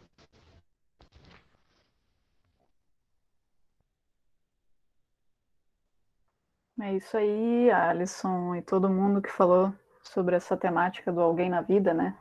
E de não aproveitar os momentos presentes. Então, acho que o Lucas comentou ali, para a gente encerrar esse tópico e ir para o próximo, eu vou ler um trecho aqui de um livro, até para incentivar né, vocês a lerem também. Uh, peraí que o Henrique falou alguma coisa ali no chat. Prof, prof. Claro, pode falar. Eu abro o espaço aqui, pode falar, Henrique. Então, é... sobre aquele assunto que eu falei do professor dar espaço para o aluno falar e tal, mas no caso respeitando o espaço do aluno. No caso, se o aluno não quiser falar de tal assunto, o aluno pode ficar quieto, sabe? Tipo, não precisa participar para ser um ótimo aluno, como se fosse, ah, ele participa de tudo, ele é um ótimo aluno. Não, tem vários alunos que são ótimos sem participar de tudo. Caso, no que eles participam, eles são bons, mas ele não participar de certa coisa não faz ele não ser um ótimo aluno. E é mais ou menos isso. Que, e também que tem professores que eles incentivam o aluno a querer aprender e tem professores que não nem se esforçam para isso. Nem o Lucas é um professor que se esforça para fazer o, os alunos quererem aprender com o assunto que ele está passando na hora, mas tem certos professores, Jefferson, que não falam isso, não tem vontade de tentar, sabe? É, é isso, senhor. Essa é uma coisa que todo professor deveria ter, mas tem alguns que não têm. Isso que é o complicado. Se todo professor tivessem isso, eu acho que provavelmente todo mundo passaria com 100 em todas as notas. Todas as notas seriam 100, 100, 100, 100, porque todo mundo ia querer aprender. Mas tem certos professores que não fazem isso. De ter vontade de fazer o, o aluno querer aprender o que ele está passando. Ele passa de qualquer jeito, se o aluno aprendeu, aprendeu, e se não aprendeu, dane-se.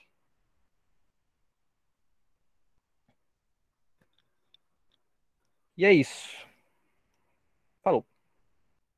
Pô, desculpa me intrometer aí, Sabrina, mas a senhora tem que abrir um podcast, o Henrique e o, e o Daniel, hein? Eu apoio essa vozeirão aí para fazer, né? Apresentar bobagem, desculpa. Ih, professor, minha voz é uma rouca, nem fala isso. Uma boa ideia, eu acho. Eu achei Imitou o Bolsonaro. Imitou o Bolsonaro, Henrique. Eu não vou imitar o Bolsonaro, não. Tá expulso. Só se o Lucas quiser.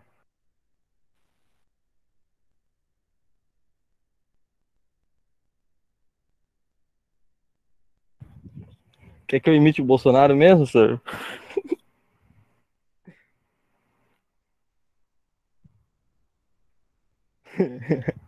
tá, calma aí. E é isso daí, porra. É só tu não matar, tu não. Tu pra que tu não vai pra cadeia, porra. Acabou. Acabou, porra. É isso aí. É, pode continuar o assunto aí e um forte abraço. Meu Deus do céu, é muito igual. Faltou, tá ok. Muito Ok. bom, meu. Um forte abraço aí. Muito bom, muito bom. Tem que fazer um podcast mesmo, hein? Eu posso fazer o Lula também, companheiro. muito bom. Ô, Sabrina, faz a leitura que depois. Ô, ô, Paulo, Paulo Vinícius, não sai daí, hein? Daí já, já vou te chamar para introduzir o próximo tópico. Fala aí, Sabrina. Nossa, achei sensacional essa imitação aí, o Henrique. Muito, muito bom, parabéns.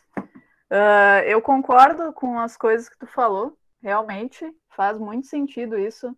Às vezes tu pode ser um aluno que está participando ali, mas ao mesmo tempo a tua cabeça está em outro lugar, então eu acho que só avaliar, digamos assim, participação de alunos talvez não seja um método muito eficiente, digamos assim, porque eu posso estar falando, posso estar respondendo uma coisa, mas ao mesmo tempo não estar aprendendo nada, né? Então eu achei bem pertinente essa tua fala, bem interessante. Vou encerrar esse tópico aqui lendo uma frase desse livro aqui que se chama Pedagógica Farmacopeia, do Gui Barcelos. Se alguém se interessar um dia, eu mando o link, se eu achar o livro em PDF. Então, eu vou ler aqui uh, da página 55, que ele traz uma frase, uma frase, um pensamento, assim, bem interessante, que tem muito a ver com isso que todos vocês falaram, né? Então, é o seguinte: parem, basta. Pensar no futuro, preocupar-se com o que virá e esquecer-se do que está. Por uma educação do agora, uma escola agora. Não esperemos pelo efeito, pelo produto, pelo Enem. Sejamos apreciadores da paisagem e não desprezadores do viver. O amanhã é a morte. Vivamos a dor da diferença do presente. Vomitemos, suemos, cuspamos hemoptices. Talvez a cura seja essa. Uma reflexão aí para vocês. Muito bom, Sabrina. Isso é quase uma, uma, uma martelada, hein? E tinha outras também que tu apresentou ali depois. Mas fala aí, Daniel, fala o que tu dizendo. Não ia falar nada, mano. Eu só falei muito bom. Então, assim, a gente tinha outros tópicos filosóficos aí para falar. Aí queria ver se o Paulo Vinícius pode contribuir aí. A gente tinha dois tópicos, o Paulo Vinícius, para começar, né? Para introduzir, para a gente continuar com, esse, com essa discussão. Ali- Aliás, antes de tu passar aí, ô Paulo, a questão escola ágora, que é o que a Sabrina falou ali, né? Escola ágora. O que que é uma ágora? Quem que sabe o que que é uma ágora? Perguntou o que que é uma ágora, Lucas? É, Sim, deu um tu corte. não vale tua café com leite, tu não pode responder, porque tu, tu, tu não vale. Tá certo, vai. Tu não vai, tem que ser um aluno, tem que ser um aluno. Tu não, tu não vale, senão tu tá dando cola. Tu, tu, não, tu, tu eu vou perguntar depois, Paulo. Eu vou perguntar depois, que é a sequência da, da- das coisas aqui. Ó. Eu sei que tem gente que sabe, tá se fazendo aí. Oi, Luciana, boa noite. Tava faltando, hein? Aí chegou, tu perdeu a imitação do Bolsonaro, tu perdeu a discussão aqui, seu Palmor falando, tu perdeu um monte de coisa, hein? Mas é tranquilo. Ninguém vai falar, então? Vamos deixar no vácuo. Daniel, o que é uma ágora, Daniel? Tem mais 15 pessoas nessa chamada, tu pode perguntar para qualquer um deles. Mas ele perguntou para ti. Exatamente, eu tá ok. Eu não, eu não sou mais aluno. Mas ele perguntou para ti, porra. Aí responde o cara, porra. ok, capitão, com certeza. A Ágora era o que. Eu vou tirar a tua Bolsa Família. Caralho, pra que ser grosso? É, porque é o Bolsonaro, né? Porque que eu faço o quê? É o personagem, é o personagem. Vai, vai, vai, Daniel, vai lá, vai lá. É o. É o que tinha lá na, na década de 30 que o pessoal tomava cerveja e conversava. Não, tô brincando. Ah, é, é, o, é o início da, das discussões filosóficas que tinha na Grécia. Era, como, sei lá, não dá para dizer escola filosófica, mas o pessoal se juntava e debatia, conversava, tirava ideias sobre questões que eu não sei porque eu não estava lá para falar, para dizer sobre o que eles falavam. Mas é, eu acho que é tipo isso. Tá bom, cara, muito bom, viu? Tu teve um bom professor de história, hein? Que bom, você saiu sabendo tudo. Claro, é... falou que foi Juliano. É, exatamente. Como é que é? Fala, Tainara. Puxa saco. Não, porque, né, enfim. É, a Ágora, na verdade, é uma praça da Grécia Antiga, né? Da Grécia Antiga, é onde aconteciam os debates. Depois o Paulo, se quiser complementar, fala aí, Paulo, que eu te cortei aí, mas não foi, porque não ia valer, né? O pessoal não ia falar. Mas é onde aconteciam os debates na Grécia Antiga, em particular em Atenas, né? Onde tinha lá os sofistas e também onde aconteciam os debates públicos, né? Onde a democracia surgiu. Mas agora, aproveitando a presença do camarada Paulo, lá de Santa Maria, eh, tinha mais dois tópicos Aliás, tinha mais três, quatro tópicos que a gente colocou lá para colocar a discussão aí do Clube de Filosofia, né? Aí eu vou colocar dois aqui, tu discorre aí um ou outro, e, que, e obviamente quem quiser também, né? Fica o convite para todo mundo. Mas é para aproveitar o Paulo, que é especificamente professor de filosofia, e em particular conhece bastante a obra do Nietzsche, né? O Nietzsche, para quem não sabe, filósofo alemão. A gente colocou duas, duas questões. Aponta aí, Luciano, ele está se fazendo, Sapão está se fazendo, né? Está se fazendo para falar. Então, e obviamente está aberto para todo mundo colocar depois, e não precisa necessariamente se centrar na questão do filósofo, tá? Pode colocar o que pensa a respeito e tal, né? A ideia é fazer pensar, é mexer assim, que nem água parada, que fica água parada às vezes, no né? lugar a gente fica com o cérebro parado, então é mexer no cérebro parado, fazer o cérebro girar. Então, duas questões. Uma delas é sobre a culpa cristã, né? Que quem principalmente mexe com isso é o Nietzsche, mas não apenas o Nietzsche o Freud também mexe nisso aí tal, que é aquela coisa que é introjetado na mente humana, né, de que uh, de que, enfim, a gente, a gente acaba, é uma sociedade, a nossa sociedade, além de consumista, de dinheiro, ela é uma sociedade que introjeta culpa nas pessoas. Então, eu queria que tu falasse um pouco sobre isso, ou então sobre os sofistas. O que, que eram os sofistas? Para quem não sabe, sofistas eram filósofos da Grécia Antiga, ao qual foi atribuído para alguns autores erroneamente, para outros corretamente, a, a capacidade de realizar falsos raciocínios a partir de discursos, discursos que vão sendo construídos que, na verdade, esses discursos são mentirosos, mais ou menos assim, em parte como usam os políticos e tal, e a gente até ia falar a importância, por exemplo, de se debater isso no colégio, a arte de, de, argumentar, a arte de reconhecer um argumento mentiroso. Pô, o cara falou uma coisa que não, não tem conexão, é contraditório. O que ele está falando ali não bate, enfim. Né? Então, escolhe aí um desses assuntos, culpa cristã ou sofismo, ou sofisma, né? Falso raciocínio. Qualquer pessoa depois aí na sequência pode falar também. Ou se não, também segue no tema livre aí. Quiser trazer outra pauta, traz aí também. É, tudo é da lei, como diz o Raul Seixas. Há de ser tudo da lei. Beleza. Tá, antes de, de, entrar, então, nesses tópicos aí, eu queria fazer mais alguns comentários sobre o que vocês estavam falando antes, no tópico anterior, tá? Então, eu vi que alguém comentou, acho que foi o Daniel, né, que os capitalistas mesmo não, eles não têm prejuízo. É verdade, os grandes capitalistas, eles raramente têm prejuízos, mas eles têm prejuízos também. Por exemplo, em 2008, lá, a crise da bolha imobiliária nos Estados Unidos, muitas empresas chegaram perto da falência. Mas daí o que, que eles fazem? Recorrem ao Estado, certo? Então eles quebram com o, o, próprio discurso que eles defendem, que é o discurso neoliberal, e vão lá pegar recorrer ao Estado pegar dinheiro público para se safarem. Foi isso que aconteceu com a Chevrolet, por exemplo. O governo Obama, que assumiu logo, logo depois do Bush, injetou um monte de dinheiro na GM, na Chevrolet, para evitar a falência dessa empresa, com a desculpa de que ah, daí muita gente ia perder emprego, é uma empresa muito importante, etc. Então, quando eles estão perto da falência, os grandes capitalistas vão apelar para o Estado muitas vezes, mas acontece também deles, deles uh, terem grandes prejuízos e até quebrarem, né? Mas geralmente é, as empresas capitalistas que quebram são os países subdesenvolvidos, como o Brasil, certo? Como, por exemplo, aqui a VASP, né, que é uma grande empresa, a Varig também, né, empresa da, da, da, de aviões e tal, essas duas empresas aí quebraram.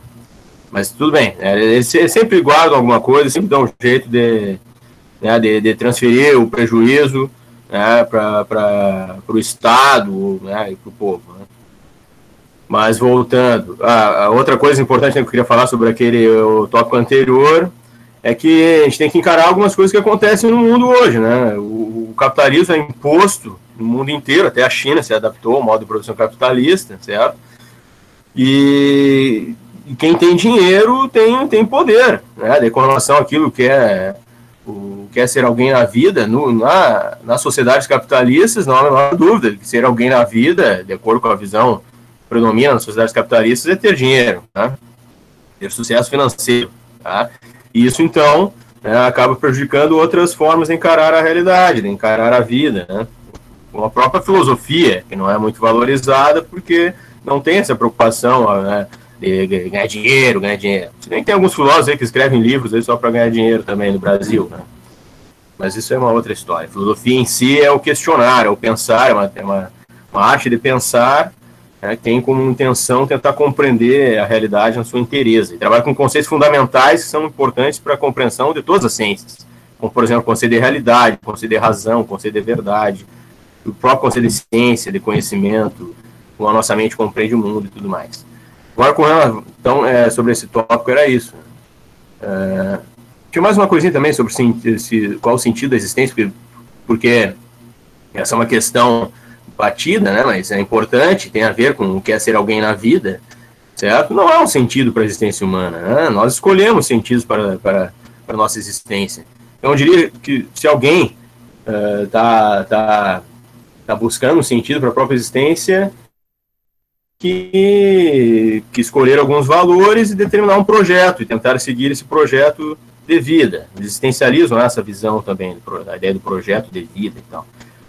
Mas, levando em consideração que muitas vezes não é possível colocar em prática algumas coisas e vai ser difícil realizar é, algumas coisas que nós é, desejamos, porque nós vivemos uma sociedade capitalista e tal, que não valoriza muitas coisas e só incentiva a competição e individualismo. Né? Então, por exemplo, a arte ó, oh, sou um artista, tenho habilidade na arte, quero viver de arte, vai ser difícil, tá? Mas é necessário insistir em algumas coisas, né? Não podemos perder também no meio do jogo do capitalismo. Agora, com relação ao Nietzsche. O Nietzsche fazia, então, vamos entrar agora no outro tópico, né? O Nietzsche. Nietzsche fazia uma crítica ao cristianismo, né? Você sabe que as religiões, elas oferecem também eh, tentativas de dar sentido à existência humana, né? Então, na opinião do Nietzsche, o cristianismo, que é a religião mais forte na, nas sociedades e cultura ocidental, tá? E para quem não sabe, é, tem, às vezes tem que explicar esses conceitos básicos, né? tive alunos que, que sempre perguntavam o que é cultura ocidental. Tá? A cultura ocidental é a cultura que nasce, né, que se desenvolve no continente europeu e tem como uma das bases né, a, a, cultura grega antiga. Então, a filosofia é uma das bases da cultura ocidental. Depois, essa cultura vai se espalhar pelo mundo à medida que o, e os povos europeus vão invadindo outras regiões do mundo. Né? Por exemplo, o Brasil, os portugueses chegaram aqui, outros povos europeus também, como espanhóis, holandeses, franceses, mas portugueses é que dominaram, e né, conseguiram impor a cultura portuguesa, que é uma cultura europeia ocidental, certo? Dentro da cultura ocidental, o cristianismo é a religião mais forte, tá? embora seja uma religião de origem né, no Oriente Médio, na cultura ocidental, por causa do, de, do Império Romano, da Igreja Católica, que foi a igreja oficial do Império Romano, tornou a, a religião oficial. E o capitalismo também é um dos pilares da cultura ocidental, querendo ou não, o capitalismo moderno é um dos pilares da cultura ocidental também. Né? Começou na Europa a se desenvolver isso aí, né? esse modo de produção. Muito bem, então nós somos influenciados pela cultura ocidental, nós somos ocidentais. É, aqui no Brasil, nós temos como, como, como base da nossa cultura valores ocidentais, mesmo que haja uma, uma mistura com culturas de, outros, de, de, de, outras origens, né?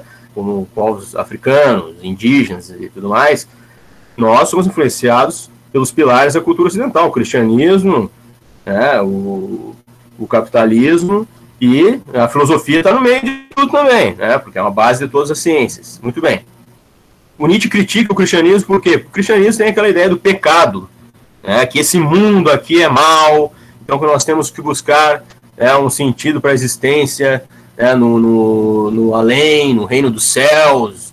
Né? Então, uh, o que, que o Nietzsche dizia? Isso aí faz com que o indivíduo negue a sua vontade de vida né? Porque o mundo que nós temos é este aqui, agora, que nós estamos aqui, vivendo aqui, né? Uma sociedade cheia de problemas, então nós temos que assumir o que está acontecendo, enfrentarmos o que está acontecendo e afirmarmos a nossa vontade neste mundo.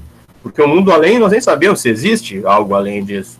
Né? Uma vida após a morte, não, não temos certeza sobre isso. Né? As religiões vão brincar com isso, né? vão afirmar coisas com relação a isso, mas nós não temos certeza nenhuma sobre isso. Então, o que nós temos mesmo com certeza é este mundo agora.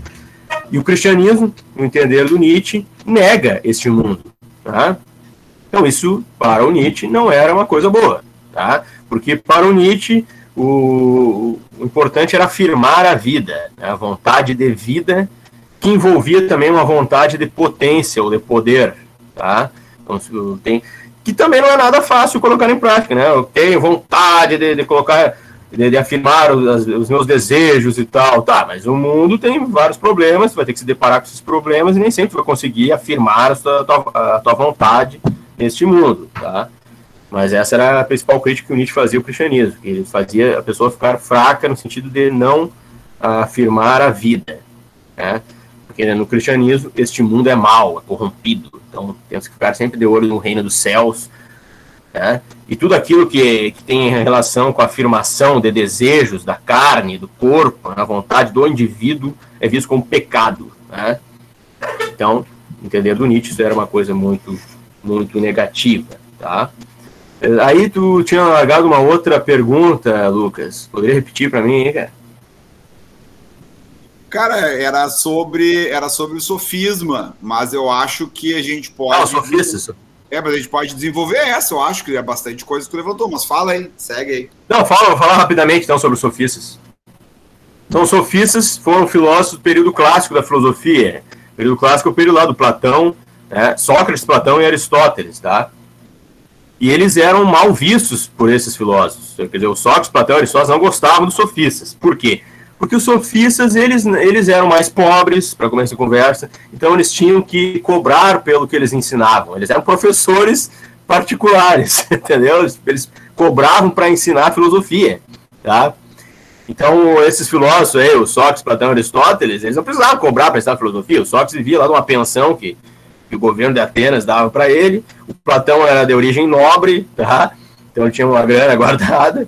E o Aristóteles foi professor do Alexandre o Grande, né, imperador macedônio que dominou todo, todo mundo grego, né, foi até a Índia, até o império dele.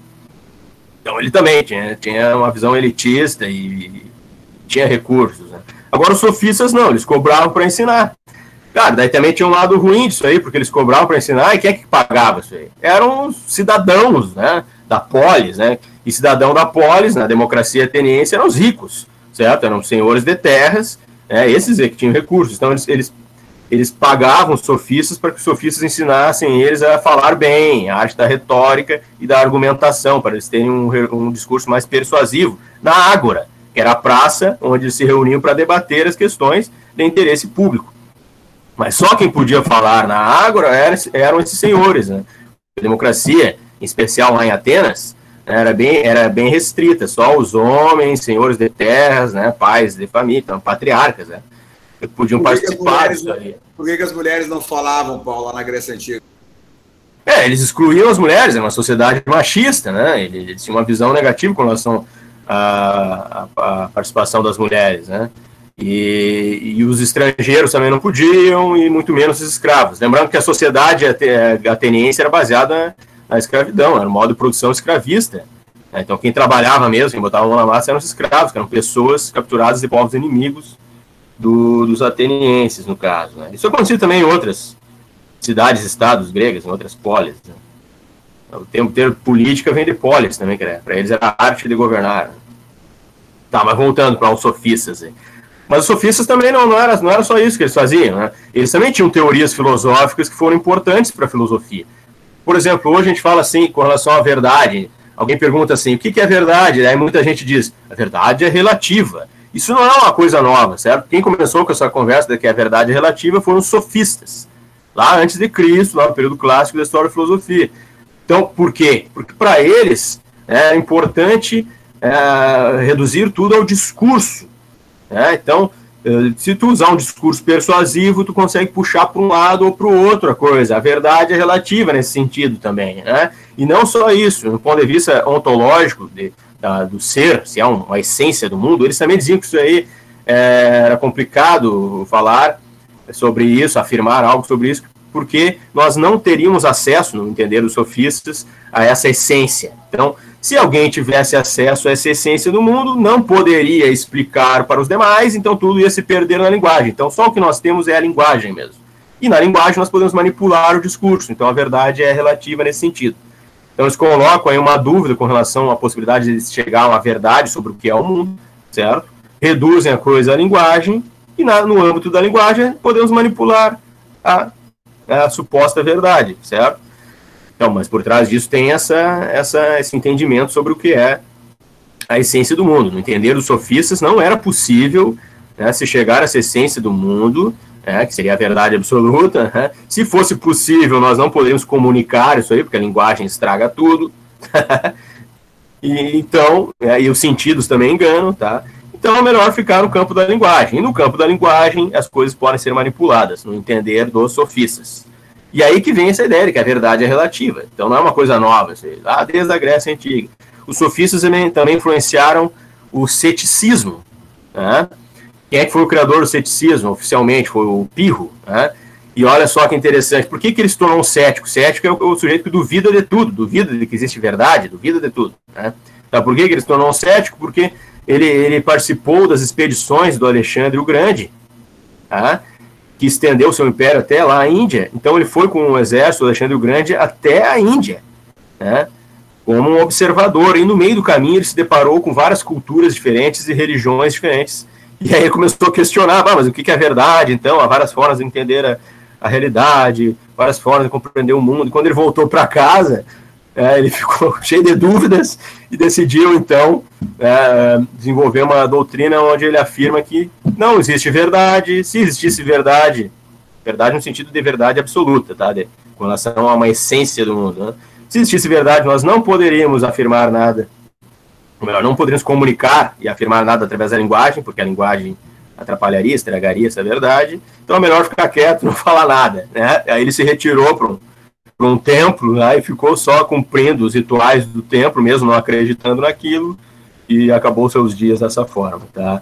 Então ele leva ao extremo aquilo que os sofistas diziam, duvidando totalmente da verdade. Claro que o ceticismo hoje não é assim, nós temos um ceticismo metódico, né, que é usado como um, um método mesmo na ciência, né? Você vem lá do Descartes, a dúvida, como método, vou dar as coisas para ver se eu encontro alguma coisa que eu possa encarar como verdade. Né? O Descartes era o penso, logo existo. Mas é isso, a história dos sofistas é importante porque influenciou o ceticismo e toda essa, via essa viagem de tudo é relativo, você vem lá dos sofistas, tá? Eu falei demais até. tá bom, pessoal, vou abrir para você. Falou bem, falou bem, falou bem.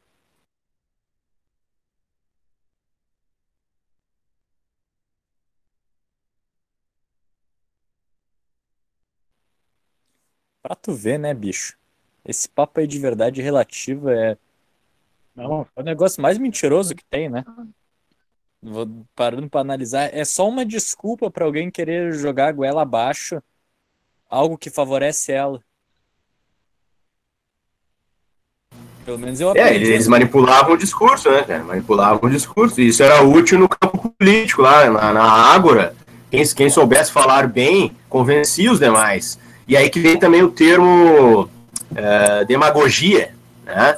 Então, o cara que sabia falar bem, ele conduzia os demais e tal, era o demagogo. Só que na época o demagogo ele sabia falar bem mesmo, certo? Ele, estudava, pagava os sofistas lá para ensinar filosofia para ele, tudo mais. O demagogo hoje não, o demagogo hoje é nem o Bolsonaro, fala um monte de merda, mas consegue mexer com as emoções das pessoas e assim ele conduz né, a militância, né, falando bobagem.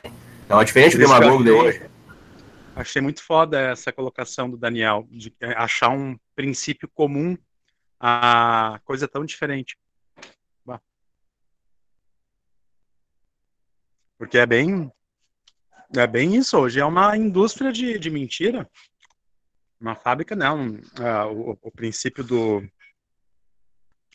dos lobbies, assim, se não só adentrou nas instituições políticas, como, como cerca, né, âmbitos da vida, assim, muito fortemente, para além do mundo de Malboro.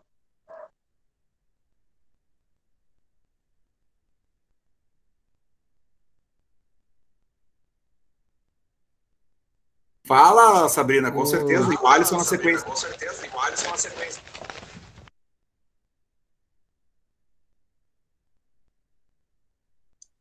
Eu não sei se o Henrique ele, ele levantou a mão, ele acho que ele quer falar. Pode falar, Henrique.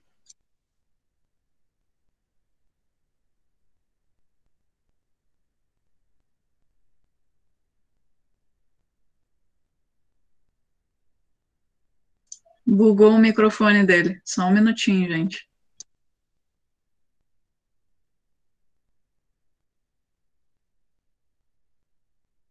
Ele vai sair e entrar, para quem não está acompanhando o chat. Enquanto ele não volta, eu parei para pensar agora. A mentira, ela é de fato, em 100% dos casos, algo ruim de verdade? Porque tudo bem, a verdade é importante, ela dita muitas coisas. Mas a mentira não é nada mais do que um, um sistema de autodefesa do, do humano para ele, sei lá, tentar se autopreservar ou ele seguir em frente. Cara, todo mundo mente. Inclusive, hoje eu estava olhando um vídeo sobre isso sobre as mentiras que a gente diz uh, tentando nos enganar que aquilo ali é verdade também, né? Muitas vezes acontece isso. Vocês, e... vocês tocaram nesse assunto. Pô, desculpa, pode falar sobre. É, não, era isso, agora até perdi ali o raciocínio. Não, mas era ah, isso mesmo, né? tipo, de tu, de tu mentir para pouca, coisas pequenas assim que tu julga né, na tua mente que são pequenas para se autoproteger ou, ou até mesmo para não se assumir naquele momento, né, de, de medo, sei lá, aí tem outras questões envolvidas, né, tem mais questões psicológicas também, e vem a pergunta ali que eu tinha feito, né, que, que é a verdade? Porque, claro, a gente cai nesse relativismo aí de, de ficar relativizando tudo, né, ah, tudo é relativo, a realidade é relativa, a realidade subjetiva e tal, mas como é que a gente poderia uh, definir o que, que seria o real e a verdade? Como é que a gente faz isso? Quem que define isso, né? Que a verdade às vezes é definida por grupos específicos na nossa sociedade, então. Exato, essa é uma ótima pergunta. Isso, esse, esse é o lado positivo do, do movimento dos sofistas, porque eles, eles, eles colocavam essa questão. Como é que nós podemos ter certeza sobre o que é a verdade? Só que, é claro, depois tinha um uso político também dessa posição, né? Mas é, como nós, nós somos limitados pelos nossos sentidos, a nossa razão também, ela, ela não consegue resolver todos os problemas, é limitada. Então, o que, que é a verdade? No campo político, a verdade é imposta por quem está no poder. Né? Hoje, na sociedade que a gente vive, quem tem dinheiro impõe a verdade manipula o campo político também, manipula os valores das pessoas controla até as religiões, isso aí a seu favor. Né? Então, o dinheiro é, vai ditar o que, que é visto como verdade. Né? Mas, é, se a gente puxar para o lado da ciência, há critérios para se buscar né, explicações mais corretas sobre aspectos da realidade. E a filosofia vai, vai, tra vai trabalhar com, com argumentação racional. Mas o importante do, do, do movimento sofista foi esse, é questionar. Tá? Mas quem é, tem direito de dizer o que é verdade? o discurso não é manipulado, é manipulado sim, nossos sentidos não nos limitam e tudo mais, então temos que pensar sobre isso. Né? Levar em consideração também as perspectivas que cada pessoa tem sobre o mesmo fenômeno. Né? Também é importante. Só vou falar o que o Henrique pediu ali rapidão, antes do Lucas falar e o Alisson. Ele pediu para ser a voz dele, já que ele está sem. A verdade só é verdade quando ela não é totalmente descoberta. Era o que ele queria falar antes. Isso é papo aí de quem traiu a namorada. Vai lá, Alisson, fala, depois eu falo. É que a traição é relativa, né, cara? Mas, assim, uh, o Daniel citou ali a, a, mentira benéfica, né? O, o, Nietzsche até coloca em um dos aforismos dele que pior que, é, que a mentira é a própria convicção, né? Então, porque quando é mentira, tu sabe que é mentira, e quando tu acredita muito em algo, né? Tu não para pra pensar, pensar naquilo ali, tu toma aquilo ali como, como verdade. E a mentira acaba se tornando sim algo até até mais tranquila que a própria convicção, né? Então é, também é um, é um marco né, na, na, na filosofia ocidental o, saber que não sabe, né? Então interpretar isso é, é, é, muito necessário de, de não ter uma verdade só. E o, e o Eton colocou ali o mundo de Malboro, né? Logo após a, a fala de sofisma, né? Uh, eu fiquei com uma dúvida. Teria um, um, sofisma assim indireto, por exemplo, numa, numa propaganda, numa publicidade, onde não é o produto que está sendo vendido, não seria o Malboro, seria a, a felicidade, né? Que está sendo ali colocada na, na propaganda, que está sendo vendida junto. Então, é uma, é uma felicidade que não não se sustenta, né? Não tem um argumento sólido, é simplesmente estar ali junto do Malboro. Então, acontece que é vendido a felicidade e junto o produto. Não, não seria um, sofisma indireto, assim? Eu acho que o Paulo ou o Eton sabe me responder.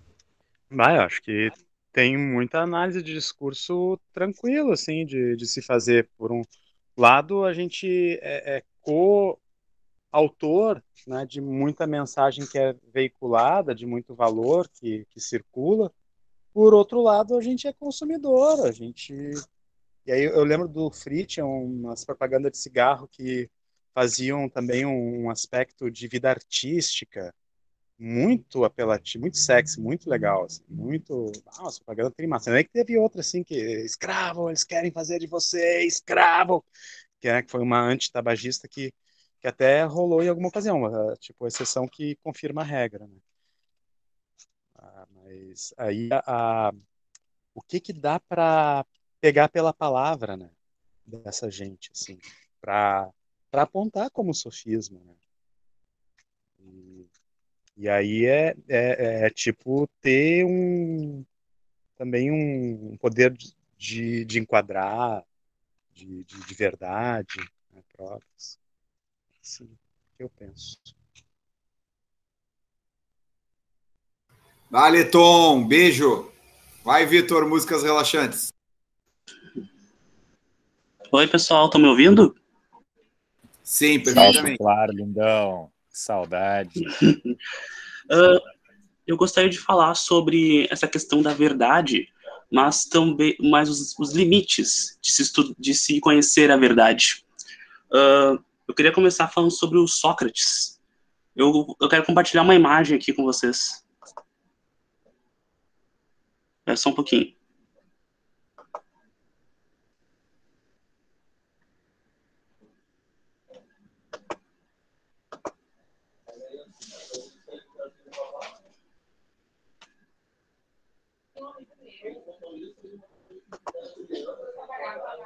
Estão vendo?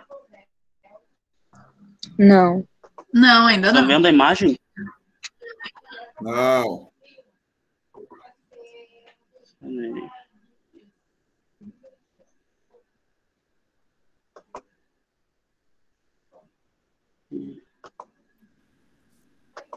Ainda não? Não. Ainda, não. não. Tá, tá, eu vou, vou seguir explicando isso. Tá. Ô, ô, ô Vitor, tu não quer mandar a imagem aí eu- e o projeto aqui pra ti? Tá bom, eu mando pra ti. Manda no chat ali. Ó, agora apareceu tua apresentação.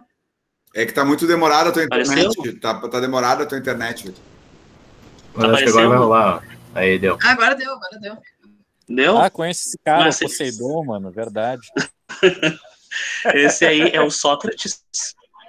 Tá? Ele é um, foi um filósofo grego. na- lá nasceu o no século É, ele nasceu lá pelo século IV, terceiro antes de Cristo, tá? Ele foi um grande filósofo, inclusive um grande divisor de águas e- entre os filósofos, tanto que existe o, o- a gente divide a história da filosofia antiga em pré-socráticos e pós-socráticos, de tão importante que ele foi. E um dia, só em Atenas, desculpa, Sócrates foi até a oráculo de Delfos. E a oráculo disse para ele que ele era o Ele não sabia o porquê. Então, ele foi ele foi perguntando na rua. Foi, então ele voltou para Atenas e começou a perguntar para as pessoas na rua o, o que era certas coisas. Por exemplo, perguntava para um juiz o que é justiça, perguntava para um sábio o que é verdade, perguntava para um filósofo o que é sabedoria, e por aí vai. Tá? E ele percebeu que as pessoas não sabiam esses conceitos. E ele chega à conclusão sobre si mesmo que ele também não sabe nada. Então ele volta para o oráculo de Delfos e fala para ela: Oráculo, como é que pode me considerar a pessoa mais sábia do mundo se, se eu não sei nada comparado às outras pessoas? E a oráculo diz que é por isso que você é sábio, Sócrates, porque você admite a própria ignorância. E o primeiro passo para se aprender qualquer coisa, para começar a busca pela sabedoria, é assumir a própria ignorância. Aí que o Sócrates fala, só sei que nada sei, né? E essa ignorância de que nós não sabemos tudo, eu chamo de boa ignorância, aquela em que nós admitimos a nossa própria falta de conhecimento. E tem uma metáfora que foi um professor da USP de matemática, que eu não me lembro o nome dele, mas ele diz o seguinte, que o conhecimento é como se fosse uma esfera e que o volume da esfera é o conhecimento que nós temos. E conforme ao longo da vida nós vamos adquirindo conhecimento, o tamanho dessa esfera vai aumentando. E conforme o tamanho dessa esfera vai aumentando, uh, o conteúdo da esfera vai aumentando o conhecimento, mas ao mesmo tempo, o que está fora dessa, dessa esfera, que é o que não sabemos, a área do, da esfera vai ficando cada vez maior, ou seja, o limite entre o que não sabe, o que sabemos, ou seja, o que está dentro do volume da esfera, e o que não sabemos, que está fora da esfera, vai ficando cada vez maior.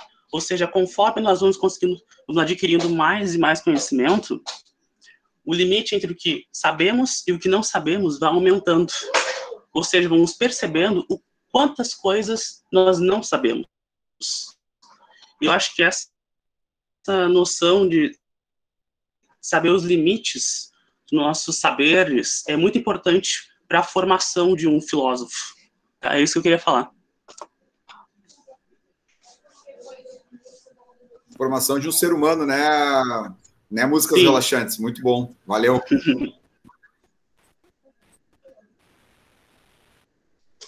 Agora é a Rafa, né? Vai, Rafa.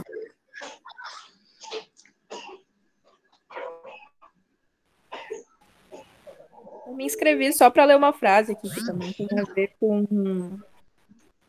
um tema dos sofistas e segue por essa linha da, da aprendizagem também, do aprendizado.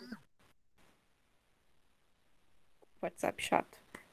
E também é do livro que eu tinha citado antes. A primeira frase é sempre a mais traumática. Agora acho que talvez fique um pouquinho mais compreensível, tá? A formação teórica conduz assim, além do que o homem sabe, e aqui nesse homem leia-se ser humano, sabe? E vivencia de imediato. Tipo, a formação ela acontece, ela continua acontecendo mesmo depois. Por exemplo, a gente está aqui debatendo agora, mas quando a gente sair daqui, a gente vai continuar se formando. Essa formação, ela não é só uh, de, de imediato. Ela vai, ela é um processo. Seguindo. Consiste em aprender que também o diferente tem sua validade e encontrar pontos de vistas universais a fim de aprender a coisa, isto é, o que há de objetivo na sua liberdade, isento de interesses egoísticos. E eu acho que peguei, lembrei assim disso por causa da, da questão dos sofistas, né, que eles manipulam ali o discurso a favor da sua do seu ponto de vista, ali, a favor do, do que beneficia a si próprios, né? Então, de certa forma, tem esses interesses por detrás da, da forma como eles aprendem, porque ele já vai estar tá aprendendo tipo, pensando em como vai utilizar, como vai, vai dar um fim para. Como, uh, por exemplo, como ele pode vir a utilizar aquilo numa numa discussão assim de ponto que, de, de um modo que, que beneficia assim alguns têm consciência de que de que fazem isso, outros, tipo, simplesmente no debate, assim, ou quando chega uma conversa, uh, vão tocando os argumentos, assim, que que primeiro vem, assim, na hora do, do desespero. E tem outra coisa também que eu queria conversar, e que é sobre a sobre a escuta, assim, que, que a gente conversa bastante, só que às vezes a gente não está aberto para escutar realmente o que o outro está falando. Daí não tem como a gente se compreender dessa forma, se a gente não escutar de verdade o que o outro tem para dizer. E é difícil romper essa primeira essa primeira muralha, essa, essa barreira assim que existe entre as pessoas assim né, num diálogo. E como é que eu posso concluir essa fala?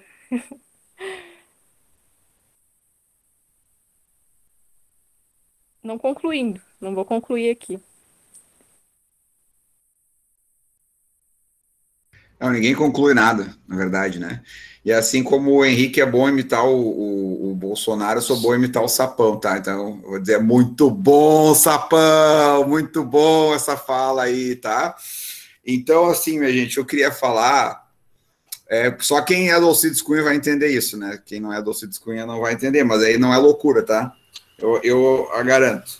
Sobre a questão dos sofistas, é, assim, os sofistas acabaram ficando com a fama de que eles são os sabotadores, os caras que vão lá e, e, e, manipulam e que. Tu entendeu, né, Wesley? Entendeu? É, então, ele, eles manipulam discursos e tal e tudo mais. E aí, Uh... Peraí que eu tô rindo de mim mesmo da imitação do sapão, tá? Tô tentando me recompor aqui.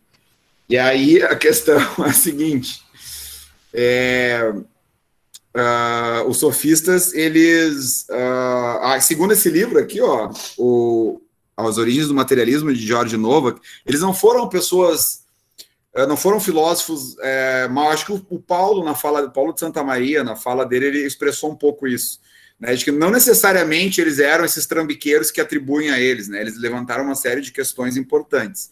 Porque o sofisma tá. O que é um sofisma? É um raciocínio, um discurso errado a partir de uma premissa, a partir de uma argumentação correta, de, de uma verdade. Tu parte de uma verdade, mas para distorcer ela. Aquilo que um pouco a Rafaela falou no final da fala dela, né? Então, Uh, por exemplo, eles trouxeram uma série de coisas, assim, por exemplo, o, o, eles diziam, o homem é a medida de todas as coisas. O homem, abre aspas, entendido como a Rafa falou, né? Entendido como ser humano. Ser humano é medida de todas as coisas, não é o homem só, né? Ser humano é medida de todas as coisas. Eles que levantaram isso, né? Com essa base. Então, a, a, a, verdade, a busca pela verdade está tudo no homem. O homem é que vai, no ser humano, perdão, né? Vai ser a, a, essa questão. E, e aí, depois veio a, a Idade Média, quando a Igreja Católica mexeu com isso, tirou, escondeu, né? Os, os escondeu esse, esse tipo de argumentação, né? Tipo, ah, Agora é Deus é a medida de todas as coisas, não é mais o ser humano, né? E, e, assim por diante.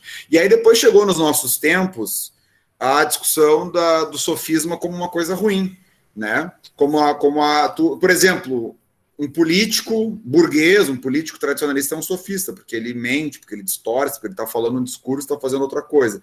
Em grande parte isso é real, mas enfim, por exemplo, o sofisma está na nossa realidade. A mídia, a grande televisão, é campeã de sofisma, no sentido entendido como pejorativo, né? Entendido como uma coisa ruim. Então, se eu pego, por exemplo, e distorço um discurso dizendo que ah, vocês querem debater aqui a questão da escola, uh, como vocês querem debater aqui onde investir o dinheiro, mas vocês dizem que isso é que eu tô que eu sou que eu sou uma pessoa corrupta, porque na verdade eu quero que as pessoas não debatam onde o dinheiro é investido. Na verdade, eu estou fazendo um sofisma, estou fazendo, estou partindo de uma discussão, isso para quem participou da discussão do conselho escolar sabe o que eu estou falando. Né? Está fazendo um sofisma, está fazendo uma, uma, uma distorção. Né? E, e, isso acontece seguidamente. Televisão, os políticos, como eu falei, as grandes empresas são campeãs de sofismas no sentido entendido como uma coisa ruim. Né? E, e, e esse e esse tipo de sofismo a gente tem que aprender a entender que o argumento ele tem o argumento quando a pessoa argumenta ela tem uma lógica e não pode entrar em contradição. A princípio, eu me lembro que o Eton falou isso uma vez num, num debate lá num, num clube de filosofia lá no colégio, que a filosofia tem um princípio que é a não contradição. Tu não te contradizer no que tu está dizendo, embora isso seja muito difícil. Tu não te contradizer é, no que tu está dizendo. É Aristóteles. É, isso aí. É o princípio de isso. Aí. Da não contradição. Da não contradição, exatamente. E aí, Bueno, Tá. Uh, dito isso, a outra coisa que eu queria dizer rapidamente, para não tomar todo o tempo, é o seguinte. Eu acho que uma, uma assim como a gente está fazendo aqui, uma coisa descontraída, debatendo, né, rindo no chat, eu acho que uma aula pode ser assim, né? Eu, eu não sou assim nas minhas aulas tradicionalmente, porque uh, muitas vezes os alunos passam, alguns alunos passam do, do ponto, não vão entender, e eles não querem a outra parte também, eles não querem a discussão complexa, eles não querem a discussão que sabe que, que tem que ser debatido. Então, sabe, para mim, uma, uma aula tem que ser uma aula descontraída também. A gente tem que rir, a gente tem que dar risada, mas não pode ser só isso. Tem que ter também a questão da, da sabe, da seriedade, do pensamento complexo, sabe? E aí depois o momento descamba para rir de novo, para sabe, para fazer piada, para dar gargalhada e assim por diante. Só que nós temos o seguinte: rir é prazer e, portanto, é pecado. E a gente vê, não, tá, no trabalho a gente não pode rir, ou no colégio a gente não pode rir. Aí entra a questão lá da, da, da, da questão do Nietzsche, né, da consciência cristã, que é pecado, tu não pode, tu não pode, tu não pode misturar, tu não pode rir, não. Tu não pode, de fato, transformar tudo numa grande risada e não ter nada de concreto, nada de discussão, mas, é, né, é, tu, tu tem essa possibilidade, tem que fazer a, a, a a, a escola um lugar mais agradável, onde tu possa rir também, né? Sem ser pecado, sem ser, né? sem ser proibido e tal, né? E aí eu fiz essa ligação agora, e como o Paulo dizia, ah, como eu sou bom, cara, como eu sou bom, sapo, consegui fazer essa ligação aí, tá? Segue o próximo, valeu. É muito bom. Outra fala dele, muito bom, muito bom, sapo.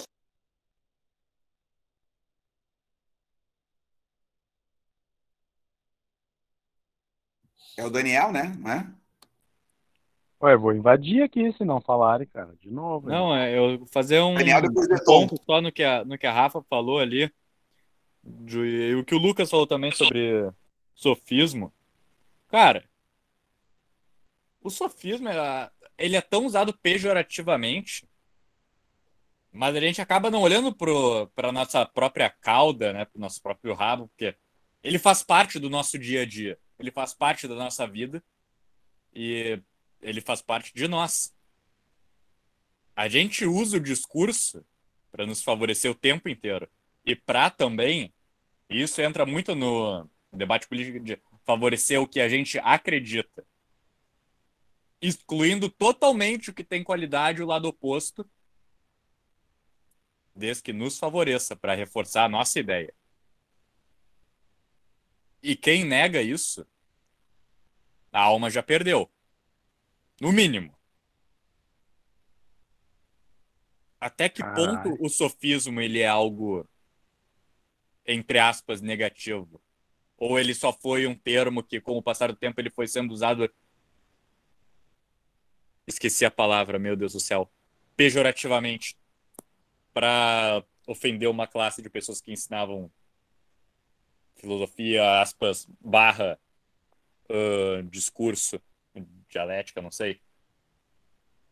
A gente usa isso o tempo inteiro. E a gente se acha, e a gente tá aqui hoje, aqui, ó, falando sobre isso. Mas se a gente parar para toda a nossa trajetória, a gente fez, foi o que a gente mais fez foi isso, distorcer alguma coisa para favorecer a nossa visão.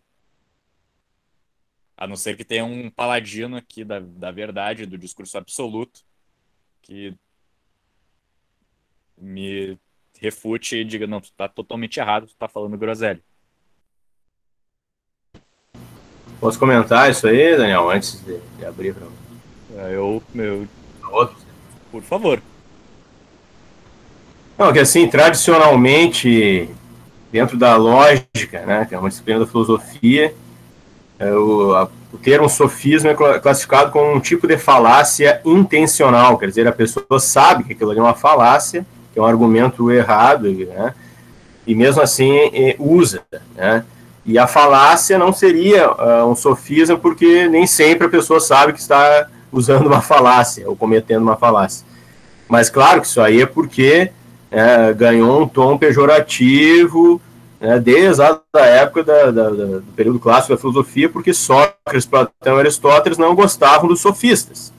Aí, em um determinado momento da história da filosofia, começaram a chamar as falácias intencionais de sofismos. Né? Mas não tem nada a ver com, os, com a intenção original dos sofistas, propriamente ditos, né? porque, claro, eles ensinavam lá os, os cidadãos a manipular o discurso, mas eles também fizeram coisas úteis né, para a história da filosofia, como colocar essa questão do que é a verdade e tudo mais, né? É, é só isso que eu queria comentar. Mas lembrando dois, dois os principais sofistas mesmo que se destacaram foram o, o Gorgias e o Protágoras. Acho que foi o Gorgias que falou aí que o, que o homem é a medida de todas as coisas, pelo que eu lembro. Acho que foi também.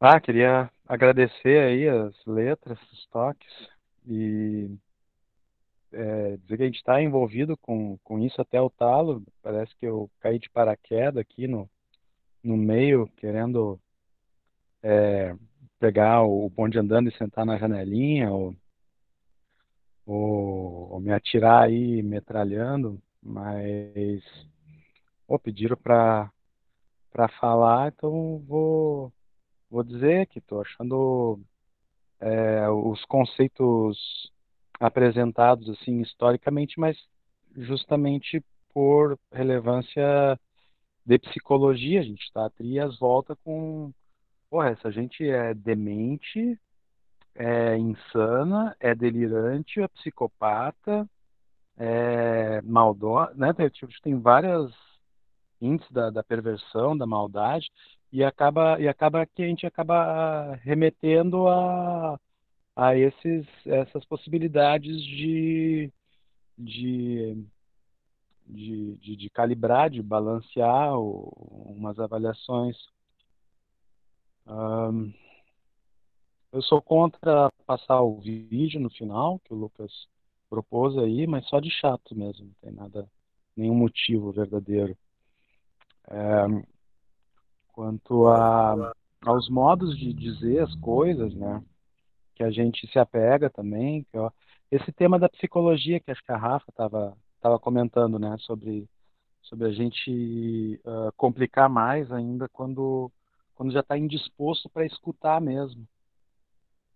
E, né, e, e aí, aí é que eu acho que é o sutil assim da, da diferença entre entre o voluntário e o involuntário, né, onde é que a gente está tá concedendo para uma cultura de todo mundo manipula todo mundo e, e onde que a gente está se colocando com seus altos e baixos mesmo, né? Se, se, se assumindo, se, se, se aceitando, se admitindo como ser emocional. Ah, lembrei.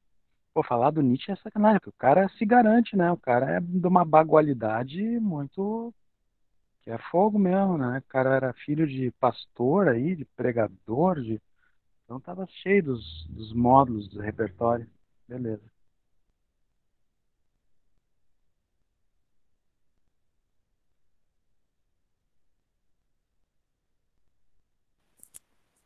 Nietzsche é superestimado. Concordo, concordo contigo.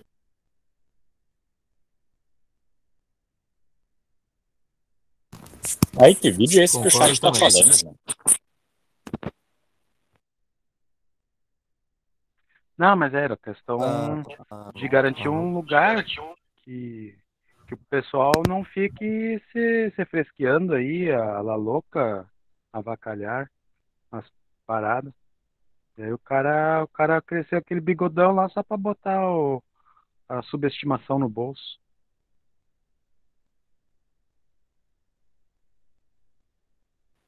Muito bom, minha gente. Temos mais inscritos aí para falar ou não? Eu acho que não. Eu acho que fechou na, no, no Eton mesmo. Tá bom, então podemos ir para as considerações finais, né? Não podemos? E o infinito e além.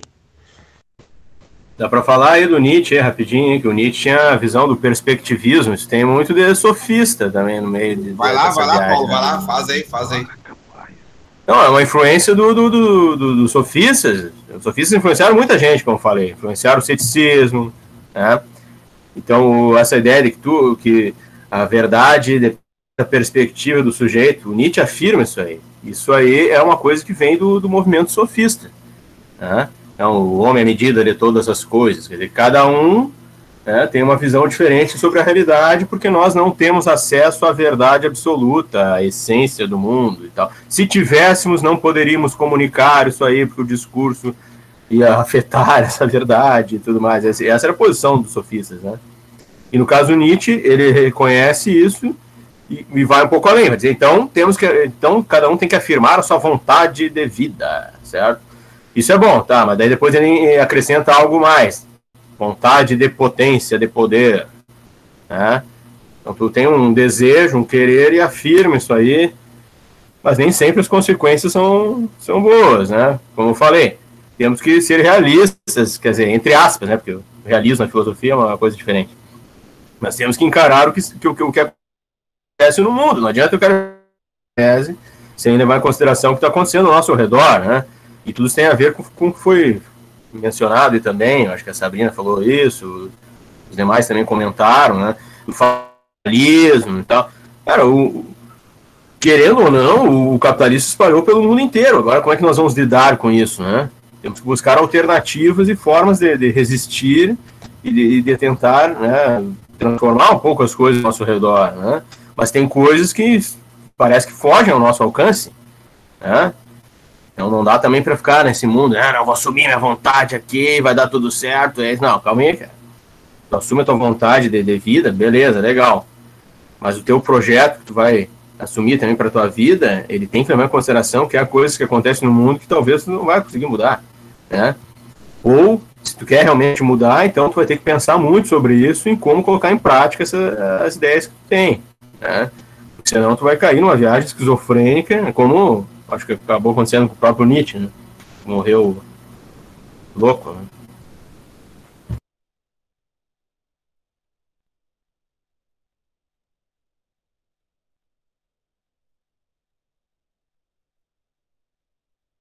Mas é isso. Tem alguém inscrito? Como é que ficou a votação do vídeo ali? Como assim votação do vídeo? Não entendi. Nós vamos ver junto, em time, ao, ao vivo, tempo real, o Gabriel Pensador. Ah, não, não, vamos, vamos concluir antes, Eton, vamos concluir antes aí, vamos, vamos falar. Eu queria que o Sapão desse uma palavrinha aí também final, né, para acabar pelo menos uma participação no, no fazer uma síntese aí, né? O Henrique aí, o Bolsonaro pode chamar o Sapão, né? Sapão, sapão. Aham. Vontade Frog, tô com você, Frog. Vai aí, seu, chama aí o Bolsonaro. Ô, Ô, cadê Sapão. o Sapão aí, companheiro? Ô, Sapão, Acorda aí, pô. Vem pra cá, pô. Agora voltou meu microfone, pô. Tô feliz. É isso aí. Tá ok? Apareça, criatura vil e nefasta. Sapão, sapão, sapão. Quem O pode homem deve estar mais aí, né? Deve ter ido embora, deve estar dormindo. precisa responder por algumas coisas. Compareça de imediato, criatura Eu acho que o Sapão tá na problemática. caverna, hein? Ele, ele foi dormir e deixou o computador ligado ali pra que a gente não se ofendesse. Essa é a hipótese mais certa de Tô todas. dormindo, É. tá se fazendo, virou celebridade e não quer mostrar voz. Perdeu a voz. Gurizada, ele não sabe usar.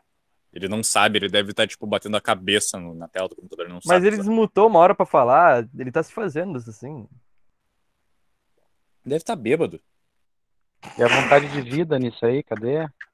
É verdade, cadê a vontade de vida? Faltou, faltou. Então tá, Sabrina, não sei, tu quer fazer o encerramento aí, Sabrina? Faz aí, tu que começou, tu que abriu. Já que o Sapão tá dormindo, foi embora, largou de mão, fala aí. Faz o encerramento. Ou alguém também, né? Alguma guria que não falou, queira falar ainda. O Lucas Grazel, que ficou até agora também, queira falar, fazer um comentário. Eu o vou. Sapão Não, deixou a aula no Meet aqui e foi lá desenhar uns desenhos na caverna, né? Porque é o que ele faz. Eu não te duvido também. Ele, ele, ele foi jogar bola, meu. Ele foi jogar bola essa hora. jogar bola, nem dá mais. Chuta a bola, quebra a canela. Ele trabalhou demais essa semana, pessoal. Vamos com calma aí. Ah, Vai lá, é o Eton, quadrinista Paulo mesmo, e Sabrina tá querem gráfico. fazer. Fala aí, Eton, desculpa. Tá tudo explicado. Eu não sabia que Sapão era o, o autor daquelas páginas Ananquim. É, realmente isso queima muito a pestana. Sapão é famoso. Famoso por ser um paspalho. sapão. É um paspalhão mesmo. Não adianta ofender o cara, porque ele não vai vir com ofensa, não é assim que ele vai, vai sobre, não, não é. Ah, então vai lá, Professor vai. Paulo, meu ele, amor, vem ele. aqui falar com a gente. Sapão é um cara muito gente boa, meu, meu melhor amigo. Sapão Não é muito legal. eu tô constrangida aqui pelo Paulo. Não, não, Aí, não, na moral, não- quem é DC Berton, mano?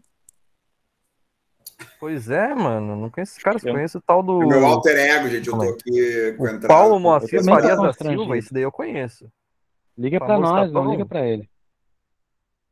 Pois é, não, não tá querendo aparecer, Tá, vai perder Sabrina, o vamos lá, vamos para as considerações finais, então, né? Vamos para as considerações. O A- a Alisson, Sabrina, o pessoal quiser fazer as considerações finais para a gente encerrar o Clube de Filosofia, que foi muito bom, foi vitorioso no linguajar do CEPERS, né?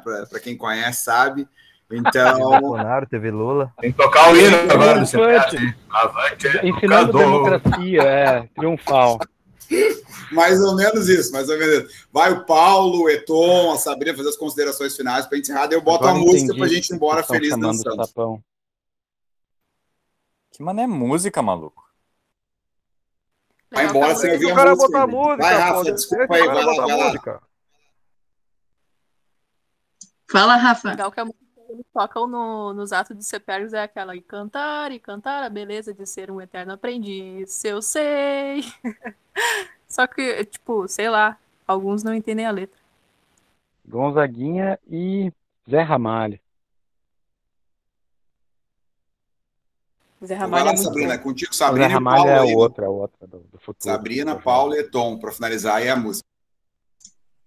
Cara, eu não sei como resumir, né, tudo que aconteceu aqui hoje. Eu acho que foi bem produtivo, né, todos os debates aqui. Foi bem produtivo que vários alunos participaram, conseguiram uh, perder um pouco, digamos, essa, esse medo, né, essa vergonha de falar. Alguns ainda estão tão meio assim, encabulados, mas não tem problema, gente. Isso aí é uma coisa que a gente, com o tempo, vai aprendendo, porque, que nem a gente já comentou aqui, né, a gente sempre é estimulado a ficar quieto ouvindo, né? E é um exercício isso de, de vocês se posicionarem aqui, falarem, uh, expor as ideias de vocês. Então, já é uma vitória nesse sentido, né? De vocês se sentirem num espaço onde vocês podem falar e trazer qualquer pensamento aí que vocês tiverem na cabeça de vocês e, e compartilhar com a gente, porque todo mundo está aprendendo aqui, né? Todo mundo está no mesmo nível, digamos. No... Claro que vocês vão dizer, não, mas tu é professor, tu sabe mais que eu. De algumas coisas sim, de outras talvez não, né? Então eu sempre reforço isso, que a gente é professor e não é detentor da, da vida ou da realidade ou da verdade, né, em si. Uh, queria agradecer muito a participação de todo mundo. Uh, fiquei bem feliz, assim, de ouvir vocês, até eu tinha comentado antes de, de ouvir as coisas que a Rafa, o Daniel, o Vitor, todo mundo aqui trouxe, uh, de conhecer um pouquinho mais vocês, né, porque no meio dessa pandemia a gente tá meio recluso, assim, meio não tá tendo muito contato, né, e isso é uma coisa que, que nos deixa, sei lá, vai, vai atrofiando, parece, o cérebro da gente, atrofiando as relações, assim, né, interpessoais. Então, achei bem, bem interessante nesse sentido. Espero que a gente possa evoluir, continuar fazendo esses, essas nossas ágoras, né, e para trazer outras temáticas que surgiram aqui no chat, o que vocês falaram também, temáticas sobre feminismo, sobre vários assuntos, faltou falar sobre o infinito, né, que, que a gente tinha proposto ali, que o infinito é uma coisa, bah, o nome já diz, né, então acho que em uma ágora não, de, não daria tempo para se falar sobre isso. E agradecer muito, assim, vocês, a participação, não sei se alguém quer falar mais alguma coisa. Sobre os próximos clubes aí, Rafa, fala aí depois sobre isso. Mas o Eton podia fazer o fechamento o Paulo também. A Rafa e o Alisson também acho que seria bacana. Quer falar alguma coisa aí, Eton? Para finalizar? Pois é, vocês estão me inspirando aí, aqui a, a coisa. Eu sei que eu perdi muito, assim, não sei se foi gravado, mas paciência, né? Essa, foi gravado, cara, foi gravado. O cara que tá, tá, tá doente aí, que, que, que, que, se, que se mova também, que se manifeste. Eu, eu lembrei só por conta, talvez, uma relação entre a, a distorção, né, ou o desvio sofista, que a linguagem vai sempre estar tá criando, né? Mas mas mas aí, aí se pretende ter uma, uma verdade com uma coisa pontual, como uma coisa numerada, uma coisa objetiva, né? E acho que tem, tem essa coisa também forte assim no, no tema do infinito. O infinito né, é um, um modo da gente se mover, talvez, ou indefinido seria o tem outros tem outras borras de fronteiras, digamos. Né? o infinito é outra coisa, né? né? E, e o, aí eu tinha mencionado um, um autor que eu ainda vou ler melhor, assim, para contemplar como é, um, uma era pós-galilaica, pós-Giordano Bruno também, né? Esses, esses pensadores que nos apresentaram o infinito também. Júlio Verne, então, né, tantas coisas dos, das eras modernas e outras mais.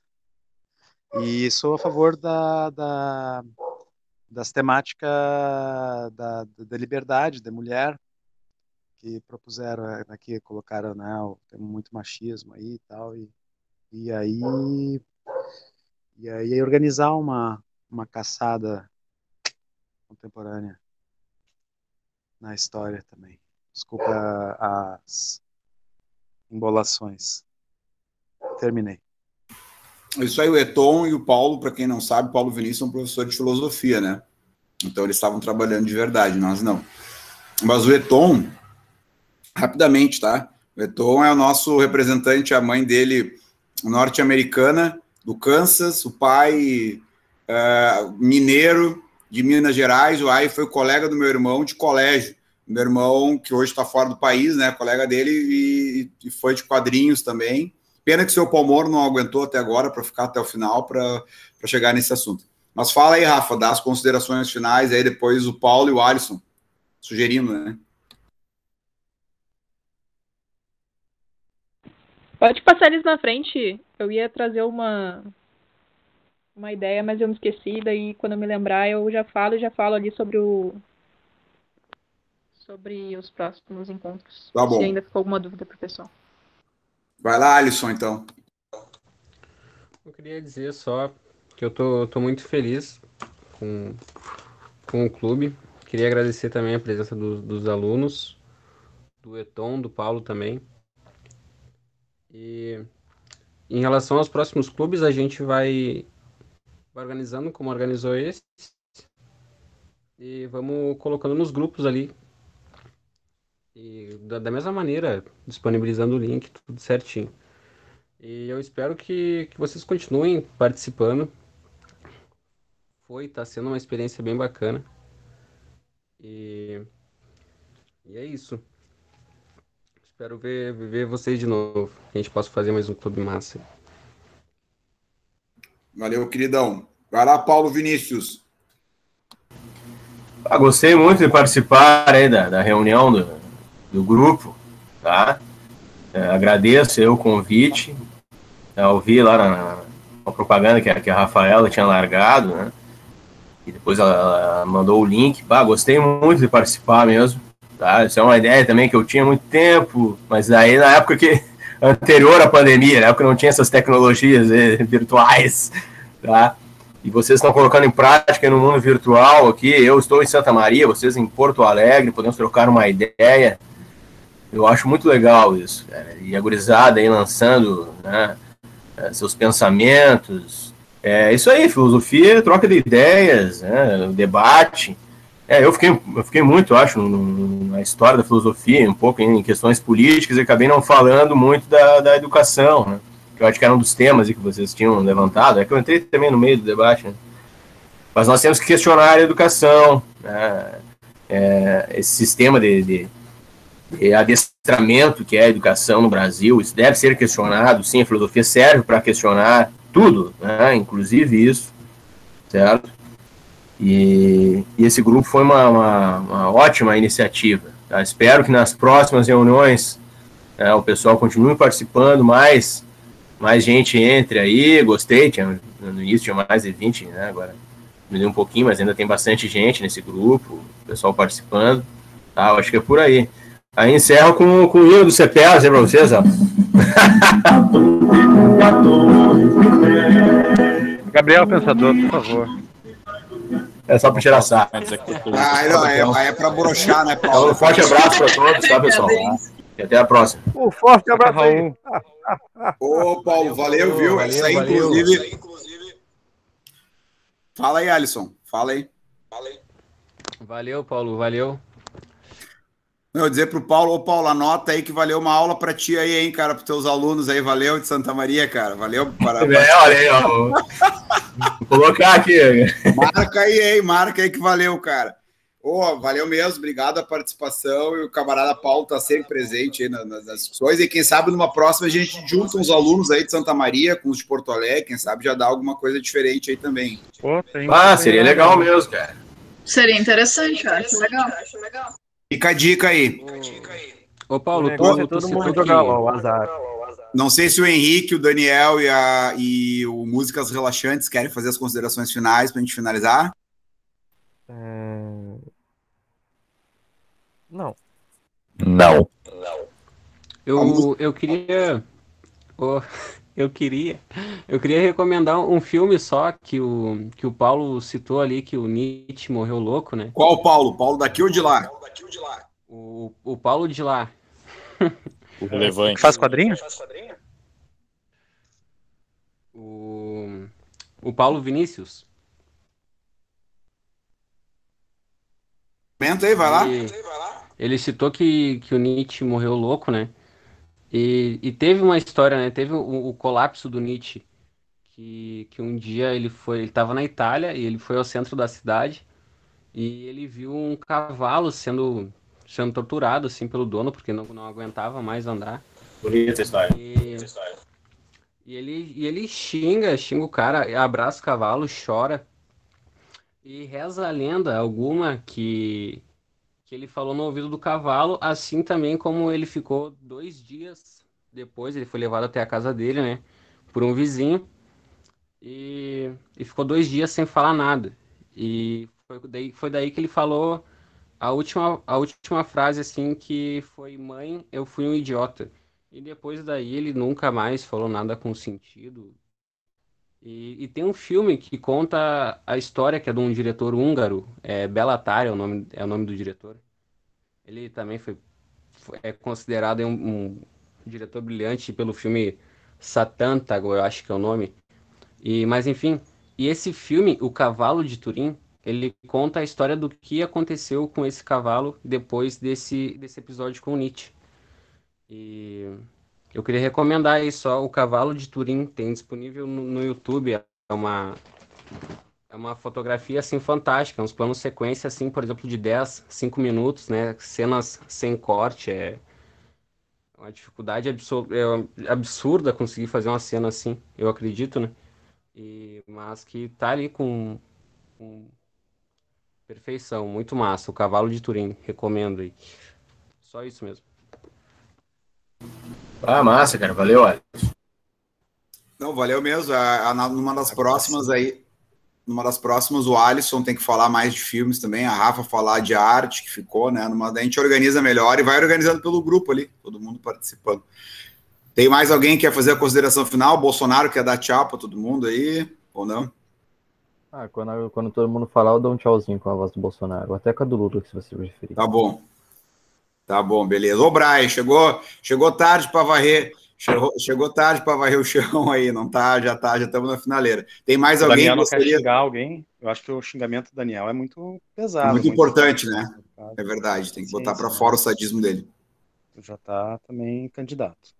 Verdade. Mais alguém, gente? Xingamentos. As xingadas. Fala, Wesley, fala, fala, manda bala. O Wesley soltou, soltou o microfone, achei que ele ia falar, mas na próxima vez ele vai falar. E bateu o nariz na tela. Aham. Então tá, minha gente, foi muito legal, foi muito prazeroso. Eu acho que a gente abriu bem lá com a discussão quando a gente começou a falar sobre a questão da educação pública, né? Do, do, do que deve ser, do que não deve ser, que eu acho que é o que a gente tem mais receita, né? De como não deve ser a educação pública. E foi por isso que eu separei o. Eu separei a. Tá, tá bom, Alisson, Wesley. Tá, tudo bem? Numa próxima tu fala aí, tu, tu me- melhora teu microfone aí. Tudo bem. Esperamos que numa próxima daí o, o- a Rafa fale mais de arte, o Alisson de cinema e o Paulo participe falando de, de alguma coisa aí também. Fala, Eton. Esqueceu o teu microfone aberto, então. De novo, desculpa. Ah, Tranquilo, mal. tranquilo. Tá, vou fechar. Eu Então, só tô assim, justificando a- o voto aí. Beleza. Pra, pra, pra só esses filmes. Agora com a dica, fiquei, fiquei na pilha do clipe. Ficou feliz? Não, beleza? Ah, tu também, Tom. Desculpa, tu também tem bastante. Eu sei que tem bastante contribuição no cinema. Eu lembro que vocês falaram no grupo lá também, Tarkovsky, outros. Ah, não, não, mas aí tá, tá, tá, tá, tá, tá aberto o grupo lá, né? Tá Isso aí, seguir lá debatendo. Numa próxima vocês fazem aí a apresentação e fazem a frente, beleza?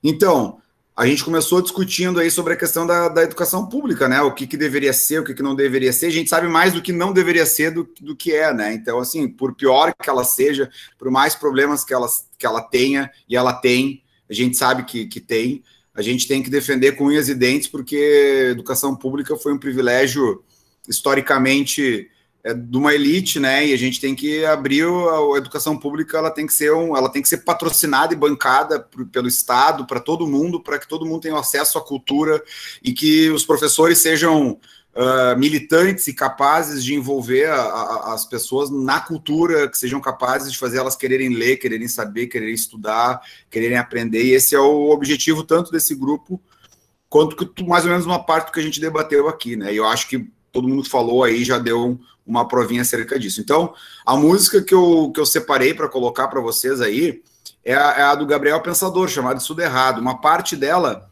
é responsável por eu ter me tornado professor também, né? É, ela foi lançada, se eu não estou enganado, por volta de 98, 99. Grande parte de vocês aqui não era nem nascido ainda. Mas 98, 90... ah, o Dorothy, a Dorothy entrou. Ô, Dorothy, dê um abraço aí no, no espantalho, no coração.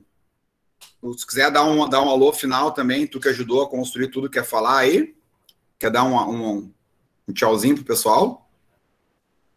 Ou tá tranquilo?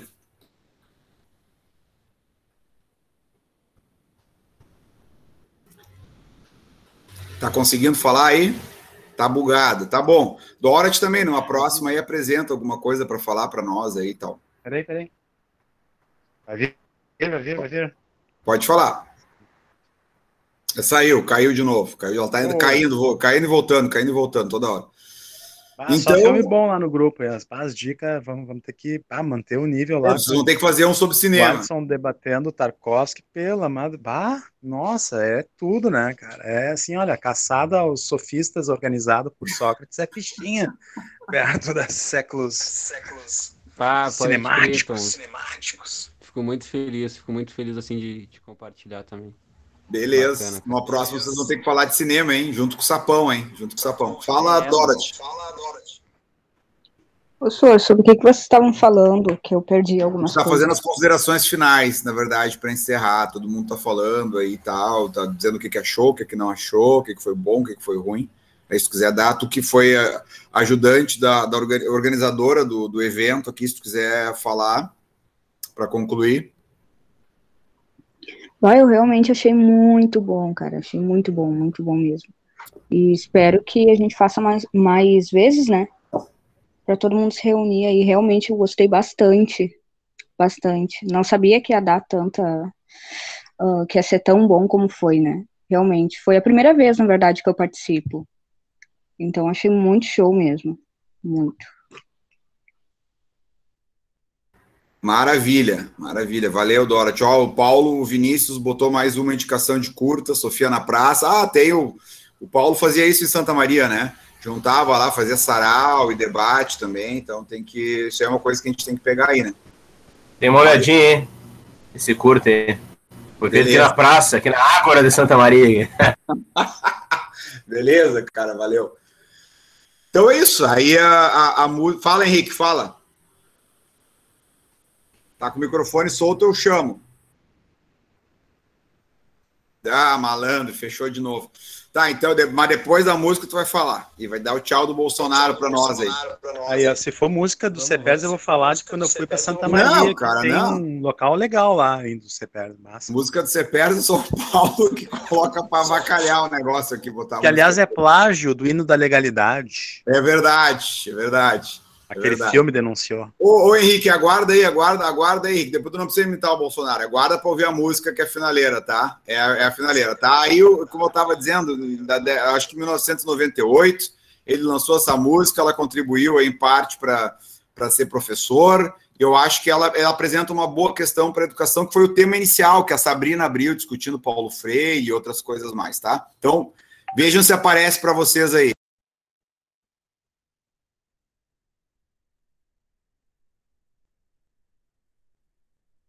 Ainda não. Agora sim. Lá.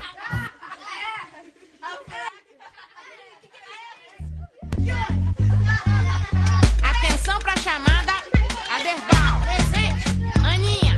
Eu. Breno. Aqui. Carol. Presente. Douglas. Alô. Fernandinha. Tô aqui. Geraldo.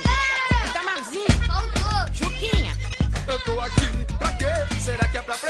Ou será que é pra aceitar, me acomodar e obedecer? Tô tentando passar de ano pro meu pai não me bater. Sem recreio de saco cheio porque eu não fiz o dever. A professora já tá de marcação porque sempre me pega. Disfarçando, espiando, colando toda a prova dos colegas. Ela esfrega na minha cara um zero bem redondo. Quando chega o boletim lá em casa eu me escondo. Eu quero jogar botão, videogame, bola de gude. Mas meus pais só querem que eu vá pra aula.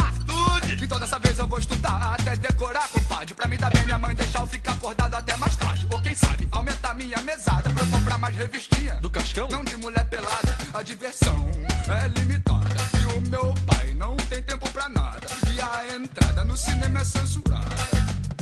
Vai pra casa, pirralhada. A rua é perigosa, então eu vejo televisão. Tá lá mais um corpo estendido no chão. Na hora do jornal eu desligo porque eu nem sei o que é inflação. Ué, não te ensinaram? Não, a maioria das matérias que eles dão eu acho inútil, em vão. Pouco interessantes eu fico puto. Tô cansado de estudar, de madrugar, que sacrilégio. Então eu fui relendo tudo até a prova começar.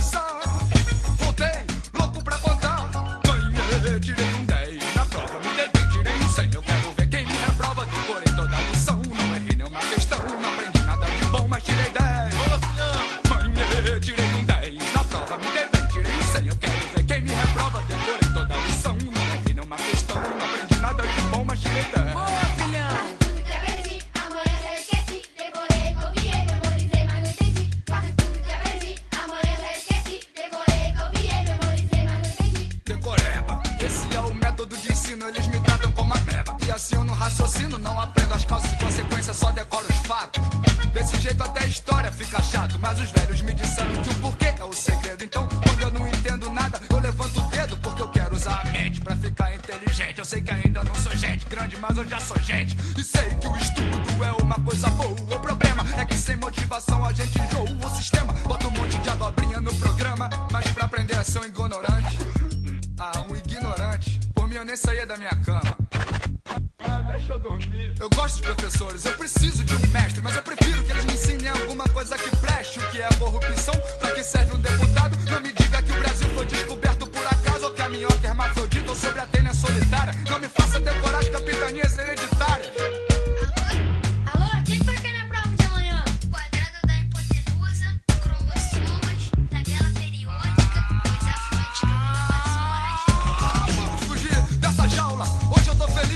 Presidente. Não a aula, mas tem a aula porque não dava. Eu não aguentava mais e fui escutar o pensador escondido dos meus pais. Mas se eles fossem da minha idade, eles entenderiam. Esse não é o valor que um merecia. Ih, Sujou o inspetor. Acabou a farra, já passaram do coordenador. Achei que ia ser suspenso, mas era só pra conversar. Me disseram que a escola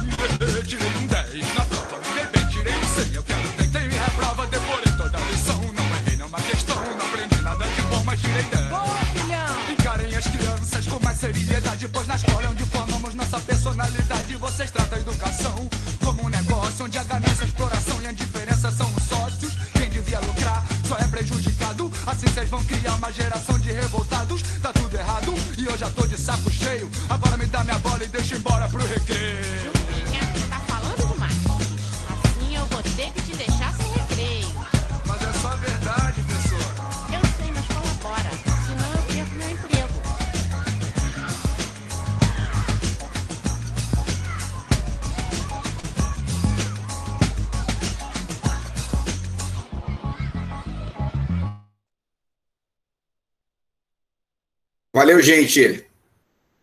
Isso aí. Tô. Boa, boa, abração, pessoal. abração, feito, gurizada. Feito, obrigada. Abração, boa noite, se cuidem. Até a próxima.